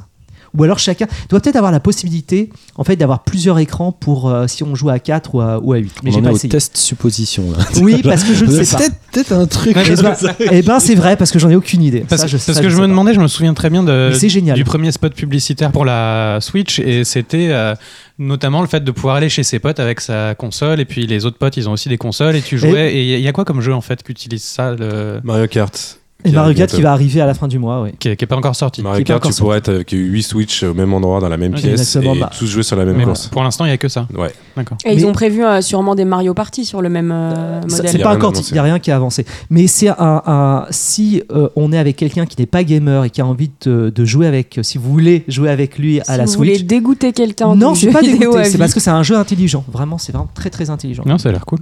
Ouais, très, Ah, très je pense que pour jouer avec des potes ou avec ses enfants, ça, ça peut être. Ah sympa. non, c'est un, très bon jeu. Enfin, quand tu mets. Faut euh, pas, faut pas voir ça comme un jeu coloré euh, fait pour les gamins. C'est vraiment un jeu vraiment intelligent. J'ai falloir- entendu euh, des papas qui s'éclataient avec leurs enfants. C'est Ah ouais. typiquement le jeu à jouer, Ouais. euh, ou des mamans, hein, excusez-moi, c'est un père qui en parlait. Mais apparemment, c'est un jeu génial avec un gamin parce que tu peux prendre l'ascendance. Si, comme le plus vieux prend l'ascendance du personnage qui va faire plus de choses, mais le gamin, il est quand même hyper actif. Et pas que c'est génial. Et c'est- donc 20 euros sur Euh, le. 19,99 pour être précis ah, sur ah l'eShop. bah, bah, déjà, on a 10 Bon. centimes de d'économie. Voilà, c'est un, un centime de moins. Merci Seb. Et Simon, tu vas nous parler de Has Been Heroes. The band of epic heroes had completed many quests for their king. They were legends. But even legends grow old and stories fade. This is the story of the has been heroes. Tout à fait, j'ai réussi à trouver un deuxième jeu, ou plutôt un troisième jeu Switch. Donc je vais vous faire plutôt une petite reco rapide. Vous hein, avez les mêmes que- jeux en même temps, il y en a trois sur la Switch. Merci. euh, non, il y a vingtaine, trentaine. Donc en gros, c'est un, c'est un jeu qui est sorti évidemment pas que sur Switch, mais entre autres sur Switch, euh, qui s'appelle Has Been Heroes, euh, qui a été euh, réalisé par Frozen Byte. Frozen Byte, vous les connaissez peut-être parce que ils ont, c'est un studio indé finlandais qui a sorti la série des Trine, euh, donc qui s'est affairé de 2009 à 2015 à sortir trois épisodes. De Trine. Euh, donc les Trine, pour rapidement, le- la- la- vraiment la force des Trine, c'était le, le côté graphique, euh, enfin le côté artistique qui était assez incroyable. À l'époque, il y a beaucoup, beaucoup de, de critiques qui avaient dit que c'était le plus beau jeu du monde. Mhm. Bon, je suis assez d'accord parce que c'était hyper vivant, c'était hyper coloré, hyper enchanteur. Euh, après, ils ont fait trois itérations parce que ça a énormément marché. Ils en ont vendu de- énormément. Euh, et après, bah, moi, j'attendais avec impatience euh, le moment où Frozen Byte allait se renouveler. Et euh, bah, ils se sont renouvelés. Ils ont fait exactement le contraire de, de, de- ce qu'a fait Trine à l'époque. C'est-à-dire qu'ils ont fait un jeu Flash. parce que je suis obligé de le dire. Ouais, ouais. Euh, dis-le, On est dis-le. vraiment dans le jeu Flash. hein. Euh, là, on est vraiment genre dans le jeu pur Flash euh, en termes de design. C'est un mix entre Darkest Dungeon pour ceux qui connaissent euh, et euh, Plants vs Zombies. Deux jeux que moi j'ai adoré, donc ça tombe bien. Ils ont fait un troisième jeu à partir de, de concepts de chacun des deux jeux. Darkest Plant. Darkest Plant, ouais, exactement. Donc en fait, Darkest Dungeon, parce que vous allez avoir euh, en bas, vous allez avoir l'écran qui est séparé en deux, avec un tiers de l'écran qui euh, va représenter la, fiche de vos personnages et une carte dans laquelle on va évoluer. Euh, et au-dessus, bah, l'act- l'action, ce qui se passe au niveau du jeu. Et ce qui se passe au niveau du jeu, bah, là on va retrouver du Plants vs Zombies, puisque vous allez avoir des vagues d'ennemis qui vont arriver sur trois niveaux, enfin trois plans. Et il va falloir contenir ces, euh, ces trois niveaux qui vont avancer inlassablement, un peu comme les zombies pouvaient le faire dans Plants vs Zombies. Moi j'ai passé des centaines d'heures là-dessus, donc euh, ça me parle bien. Sauf qu'au lieu d'avoir des plantes qui vont envoyer des bouboules euh, sur les différents zombies, bah là vous avez des héros. Euh, des héros qui vont devoir protéger chaque ligne, qu'on peut interchanger, et qui vont attaquer chaque ligne, et qui vont attaquer le premier personnage, le premier monstre de chaque ligne. Donc là, c'est assez difficile à décrire, hein. c'est beaucoup plus simple de le voir sur, sur une vidéo. Et ensuite, bah, on va être sur un principe de die and retry, puisque vous allez vous retrouver des fois bah, à être complètement submergé, à avoir des personnages qui sont pas assez euh, avancés, qui sont pas assez évolués pour pouvoir justement contenir la vague. Euh, et vous allez faire des choix, de vous déplacer de point en point, un peu comme Darkest Dungeon pouvait aller de salle en salle. Et le but, ça va être d'arriver au dernier euh, point de la carte pour battre le boss final. Et comme ça, enchaîner plusieurs fois jusqu'à, et ça je l'ai pas encore dit, arriver euh, au, vraiment au cœur du scénario. Qu'est-ce que le scénario? L'école des princesses. C'est emmener deux princesses à l'école. Waouh. Voilà. Donc il y a un background qui est assez marrant, c'est-à-dire l'histoire, Ouais. c'est beaucoup beaucoup deuxième degré. C'est Has Been Heroes parce qu'en fait on est dans un monde médiéval fantastique où euh, les héros euh, ont un peu disparu parce que toutes les menaces du monde ont été vaincues, la- le super araignée, le super sorcier, les machins, tout ça c'est bon, c'est- c'est c'est fini. Euh, et donc les héros ont vieilli, on, a des, on dirige des vieux croutons mais qui sont convoqués euh, chez le roi pour faire une dernière mission qui est emmener les deux filles du roi à l'école. Comme par hasard, au moment où vous commencez à les emmener à l'école, qu'est-ce qui se passe? Il y a le grand méchant sorcier, je sais même pas exactement ce que c'est, qui décide d'ouvrir un portail vers les ténèbres à ce moment-là et vous envoyez des millions de squelettes à la gueule. Euh, et donc vous, ça va être bah, un peu le, le- la manne du jeu. Enfin, le, but du jeu, c'est de combattre ces vagues de, de squelettes qui vont vous arriver. Qu'est-ce qui t'a plu à toi? Pourquoi tu nous parles de ça? Pourquoi déjà c'est sur Switch? C'est sur Switch Donc ça Parce que que sur bien. Switch. Donc ça bon, que je l'ai dit trois fois, je vais Parce avoir euh, Miyamoto qui va, qui va apparaître. Non, le, concrètement, c'est un jeu, moi qui me parle beaucoup parce que c'est du Die and Retry. C'est un des jeux, c'est un des, un des styles de jeu qui m'a toujours le plus passionné. Euh, Je suis un- le fan absolu de Binding of Isaac dans le principe, c'est-à-dire démarrer de zéro et à chaque fois essayer d'aller le plus loin possible jusqu'à un moment donné bah, arriver à, sa limite, soit gameplay. De, de pur gameplay, de, de skill, soit arriver à une limite que le jeu impose parce qu'il vous propose d'évoluer de, de partie en partie. Euh, donc, qu'est-ce qui est intéressant à ce niveau-là bah, C'est que euh, le gameplay, justement, est assez génial. C'est discret la, gé- la génialité du. La génialité du. Du- il saute là, pas aux yeux non là, plus, tu peux pas le comprendre tout de suite, Non, mais en fait, ça. tout est basé sur le nombre de coups que les personnages peuvent taper. Il y en a un qui va taper un, une fois, l'autre deux fois, l'autre trois fois. Et tu vas avoir un bouclier au niveau de chaque ennemi euh, qui va se représenter avec des petits points verts. Et si tu. Il faut arriver à enlever les boucliers. Le nombre de boucliers doit euh, être exact, c'est-à-dire que pour enlever deux boucliers, il faut envoyer le personnage qui, a, qui attaque deux fois. Si tu fais pas ça, tu peux pas le tuer. Ça sert à rien, c'est comme si tu n'avais pas tapé. Et donc, Oui. tu vas avoir une, une mécanisme comme ça où tu vas jongler de ligne en ligne pour attaquer, pour euh, optimiser qui va attaquer au bon moment la bonne personne, et qui est assez génial avec un système de sorts évidemment au niveau de l'inventaire en bas, euh, des nouvelles armes qui vont apporter de nouvelles compétences, et comme ça ça Ils va ont- évoluer, ont- évoluer, ch- évoluer. Chaque protagoniste, chaque héros a son profil différent. Exactement. Euh, Donc au départ, tu te démarres avec les trois bonhommes du début qui se rendent compte qu'ils euh, qu'ils vont voir le roi. Et ensuite, à chaque fois qu'on finit une campagne, on va débloquer un nouveau personnage. Il y en a une centaine. Donc ouais, évidemment, là, on part sur des délires complets. à partir du moment où on aime le gameplay, c'est un peu comme Binding. on, on se perd à l'infini dans ce jeu. Il n'y a, jamais de fin, il n'y a aucune limite. Il n'y a que euh, le plaisir de, justement de jongler comme ça sur les, sur les différentes lignes. Moi, ça m'a ça m'a énormément plu, euh, surtout que c'est typiquement le jeu du métro. Euh, moi, je cherche à combler mes, mes, mon heure, heure et quart de métro par jour. Bah, le jeu est parfait pour ça. Alors, il, s'est fait défoncer par les critiques. Donc tu joues, tu joues à la Switch dans le métro? Ouais, j'emmène ma Switch dans le métro. Euh, et donc, ce que vraiment, j'adore ce jeu parce que c'est euh, toutes les sensations que j'ai pu retrouver dans Plants vs Zombies. C'est le côté d'Alien Retry de Binding euh, que, of Isaac euh, que j'adore. Euh, et euh, bah, ça coûte une vingtaine d'euros puisqu'il faut parler d'argent ici. Euh, Non, c'est important ça- pour les ça gens vaut le coup. écoutent. 20 euros pour ça? 20 euros. ouais. Ah non, c'est un, jeu. Non mais En un- fait, c'est le prix de base un- de tous les jeux Switch. C'est un vrai jeu, les amis. Là, je sais que vous regardez une vidéo, mais quand vous commencez Non, à mais C'est un vrai jeu, on a joué à Oxenfree pour 3,50€. Non, mais- Non, mais moi ça m'intéresse en fait. C'est un jeu qui. Ah non, c'est. Il est, que sur Switch non, il est sur PS4 et PC. Vous pouvez y jouer sur Mm. PS4 et PC, mais sur moi je l'ai- Flash. je l'ai. et- à, 20, à 20 euros sur, euh, sur PC. Ok.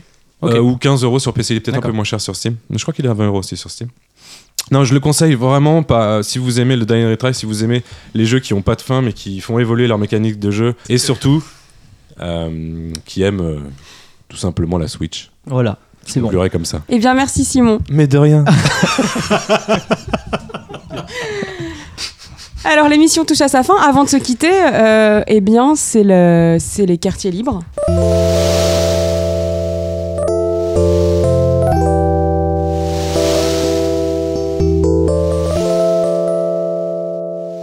De quoi avez-vous envie de nous parler brièvement avant qu'on se sépare? Simon? Merci. Bah moi je suis allé voir Ghost in the Shell au ciné. Euh, je suis pas du tout, je connaissais pas du tout le, ni le manga ni l'animé qui est sorti en 95. Donc moi j'ai beaucoup aimé, euh, surtout euh, au niveau des personnages. j'adore les acteurs qui sont dedans, j'adore euh, Takashi Kitano, j'adore euh, Juliette Binoche. Juliette Binoche. Voilà, je m'attendais pas du tout à la voir, je savais pas qu'elle était là. Euh, voilà, donc euh, il paraît que c'est complètement naze si on connaît l'univers. C'est- J'ai entendu Ah, je plusieurs pense, oui. critiques. Elle, elle non plus savait pas pourquoi elle était là, hein, parce que j'ai- je te le dis, euh, je sais qu'elle a, j'ai lu un article où elle disait qu'elle avait signé parce que ses enfants lui avaient dit que c'était bien, donc. Euh, Et, Euh, non, mais elle apporte quand même quelque chose au film. Enfin, c'est que j'ai entendu que des critiques de haters qui détestaient, euh, qui détestaient le film parce qu'évidemment c'est moins bien qu'avant et euh, ils ont encore violé une euh, licence euh, magique du manga. Mais bon, moi j'ai passé euh, 1h45 très sympa. Euh, je vous recommande si vous connaissez. Je pense qu'en effet il faut, il faut ne pas connaître l'univers. D'ailleurs, ça m'a donné envie de connaître l'univers, donc c'est plutôt une bonne chose. Le film n'aura pas rien fait puisqu'il il donnera sûrement envie à beaucoup de gens d'aller euh, découvrir le reste. Euh, voilà, je, moi j'ai beaucoup aimé. Moi j'ai vu l'affiche, j'ai pensé que c'était la suite de Lucie, donc euh, du coup ça m'a un petit peu dissuadé. Euh, Seb, tu as une idée? Oui, j'ai une idée. Aaron Fist, un des Marvel sur Netflix, en fait. Je connaissais pas du tout ce personnage. En fait, c'est Iron Je- Fist. Ouais, de Iron Iron, Fist. Iron Fist. je suis, je suis un gros consommateur de des Marvel ou des DC Comics. Et euh, je sais que sur Netflix, en fait, on en a plein. Et ils ont fait une, une série de 13 épisodes, une première saison, sur ce personnage que je connaissais pas du tout. En fait, c'est quelqu'un qui est parti, euh, donc c'est un peu à la Batman, il a perdu ses parents, bon, c'est très bateau, c'est très classique. Et il part chez les moines Shaolin pendant euh, 13 ans. Donc on n'entend plus parler de lui et il revient à New York et euh, donc c'est très euh, très connoté euh, euh, arts martiaux, zen, zénitude un peu tai chi chuan, des choses comme ça très relaxant et en même temps d'arts martiaux. Et donc on va apprendre pendant 13 épisodes le retour de ce personnage, ses pouvoirs, d'où il tient ses- son, son pouvoir et comment il va retourner en fait dans la maison de ses parents. Ses parents sont morts et donc il va revenir à New York pour récupérer en fait toute l'entreprise de ses Qu'est-ce qui parents. t'a plu, toi? Euh, ce côté, alors le côté en fait euh, très euh, chinois entre guillemets derrière. Euh, on a des séquences en Chine hein, où il va s'entraîner, euh, des moments très le, le lien entre la relaxation en fait de la zénitude qui qui montre en fait que c'est quelqu'un de très calme, très posé et le côté en fait très action dans, dans le combat. Donc en tout cas moi ça me je trouve ça génial en fait. Je trouve D'accord. ça très bien. Ok. Voilà. On attend qu'Anaïs réponde à son SMS. Pour faire Ah la non, excuse- c'est pas ça. Excuse-moi. Merci, ouais. euh, C'était rapide mais il faut le voir. Voilà. Red, Euh, moi, très rapide, euh, je vous parlais d'un manga qui s'appelle Innocent, Ouais. qui est sorti chez. Non rien, je voulais parler d'un manga aussi, donc je me suis dit bon. Ah, mais non, mais non, Bah, ça peut être deux mangas. Et euh, j'en parle parce que c'est une série que je suis depuis le premier épisode et là c'est le dernier, enfin le dernier de la saison 1.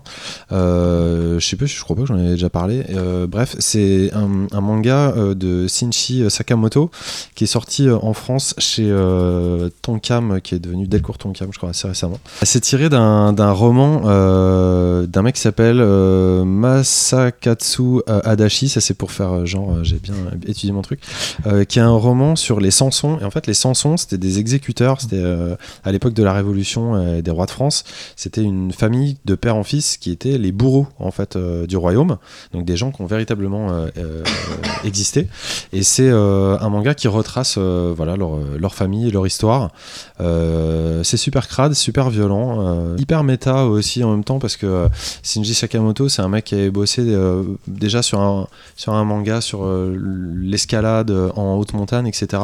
Et qui ne fait que euh, approfondir son, son dessin. C'est des dessins vraiment absolument ultra fins, euh, Ouais, magnifique. super beaux. Euh, et moi, je suis pas du tout la cible de ce genre de truc et j'ai adoré. C'est carrément brillant. Je trouve que c'est vraiment percutant de voir comment un japonais peut, avec sa culture, euh, pénétrer euh, comme ça de plein fouet à la culture française euh, historique et redonner un coup de fouet là-dedans, justement nous montrer les événements, mais ça a été évidemment, c'est- ça a été romancé, hein, mais donner une, une approche et une compréhension de cet univers. Cette famille, c'est basé sur des faits réels? Vraiment, Ouais. c'était une véritable Ouais, famille sûr, ouais. Ça a été romancé, mais c'est basé sur des faits réels. C'est bien ça. Voilà, donc c'est- il s'appelle Innocent. Et tu me l'offres, c'est ça? Et je te l'offre pas, mais c'est qu'en 9 tomes, euh, donc c'est pas très long. euh, vous pouvez en lire un et vous ferez tout de suite un avis, même à la Fnac ou dans une librairie, vous pouvez feuilleter. Et ça va se continuer sur un espèce de spin-off sur euh, l'une de ses sœurs, euh, je crois. Voilà. Merci Red. Vlad? Comme euh, Simon parlait de Ghost in the Shell, comme j'avais envie d'aller voir le film aussi, j'ai revu euh, l'original. Et euh, j'avais oublié, je l'ai vu il y a 15 ans, là, je l'avais vu qu'une fois il y a 15 ans, et j'avais oublié à quel point c'est une dinguerie ce film, euh, à quel point les décors sont magnifiques, le dessin est magnifique, le son, la musique, les dialogues sont magnifiques, l'histoire est, folle, et à quel point c'est. En fait, je pense que c'est à nouveau actuel, et je pense que quand je l'ai vu la première fois, j'avais trouvé ça bien, et c'était. euh, Mais t'as pas tout compris. Hein. C'était au début des années maturité. 2000. Moi, j'avais pas Ouais. tout compris quand je l'ai C'était au enfin, début des années 2000 Ah et je oui. pense que ça avait perdu de son actualité. Ouais. En fait, c'était devenu un peu vieux à ce moment-là. Et en fait, aujourd'hui, maintenant, en le revoyant, c'est devenu mais hyper, hyper, hyper actuel. Et quand tu te dis que le film date de 95, ouais, c'est- euh, complètement fou. Enfin, il faut. euh, Je il te le déconseille d'aller voir le film. Non, non, mais j'ai envie. j'avais- Si, hein. si, si, mais je vais aller le voir et je vais bien l'aimer parce que j'aime bien les blockbusters et que je suis comme ça. Ah, en parlant de blockbuster, euh, moi, euh, mercredi, je vais aller voir Fast and Furious 8, Ah, non, j'irai pas. Comme les sept autres. comme les 7 ans. Bah non, pas comme les setups, parce qu'il y en a un qui est décédé entre temps quand même. Non, non. L'épisode non, mais euh, il y a un acteur qui est quand même euh, décédé. Mais euh, Mais quel est le. Quel est le quel est Bah, parce qu'il continue la série sans Bah, lui. Bien sûr. Il est mort pendant le dégueulasse. 6, non? Ça fait pas déjà deux épisodes Non, c'était pendant le 7. Non, Ah, parce qu'il était revenu avec un hologramme et il y avait un peu de 3D. Ils avaient pu quand même finir le film. On va couper cette séquence. C'est parce que c'est condescendant. non, c'est parce que je suis une grande fan de Fast and Furious. Au Non, mais moi aussi. Ah, non, mais moi j'adore. Non, Euh, je... voulais parler de, je voulais parler d'un manga qui s'appelle Vagabond euh, et qui est euh, qui est en 37 volumes. Euh, La série est toujours en cours. Ah, bah, c'est cool, c'est facile d'accès.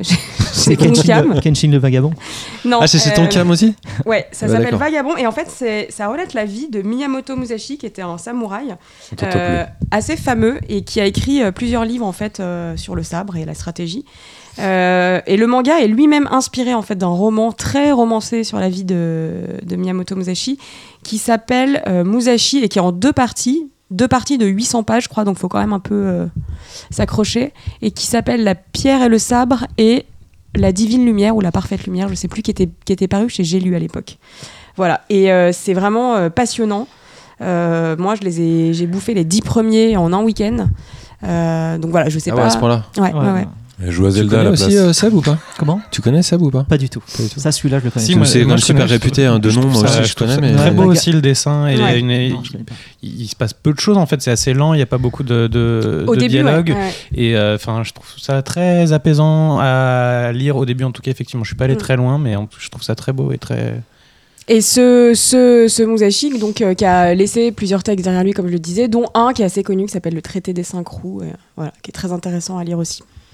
Cool. Voilà, et bah c'est la fin de cette émission. On vous Oh, donne rendez-vous. Oh, euh, non, non, on va pas partir comme ça. on vous donne non. rendez-vous le mois On prochain. va pouvoir jouer à Zelda. oui, voilà. D'ici là, euh, comme d'habitude, n'hésitez pas euh, à nous À nous, suivre. à nous ouais, commenter. nous- ouais, déverser À commenter. des flots de commentaires sur, À- sur le Ah. site. Bonne critique. Qu'on lira. Sinon, on met euh, pas mal de pas mal de super trucs, genre des trailers de, de nouveaux jeux, dès dont on parle, dès on- qu'on a envie de vous faire découvrir sur notre Twitter vrai. et sur notre Facebook. Si vous avez envie de nous vous rapprocher un peu de façon De plus nous. intime de, de l'équipe. Enfin, surtout de Rennes. Euh, parce que c'est lui qui, qui tient tout ça. Voilà, et ben merci, et puis euh, à la prochaine. Gros bisous à tous. Salut, à tout le monde, au revoir. Au revoir.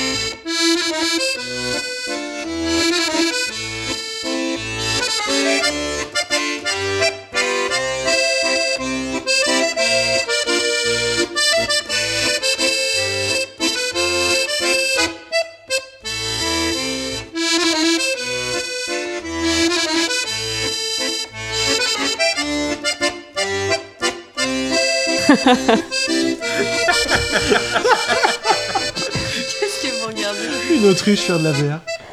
Non. Tu vois, voilà. Si, si.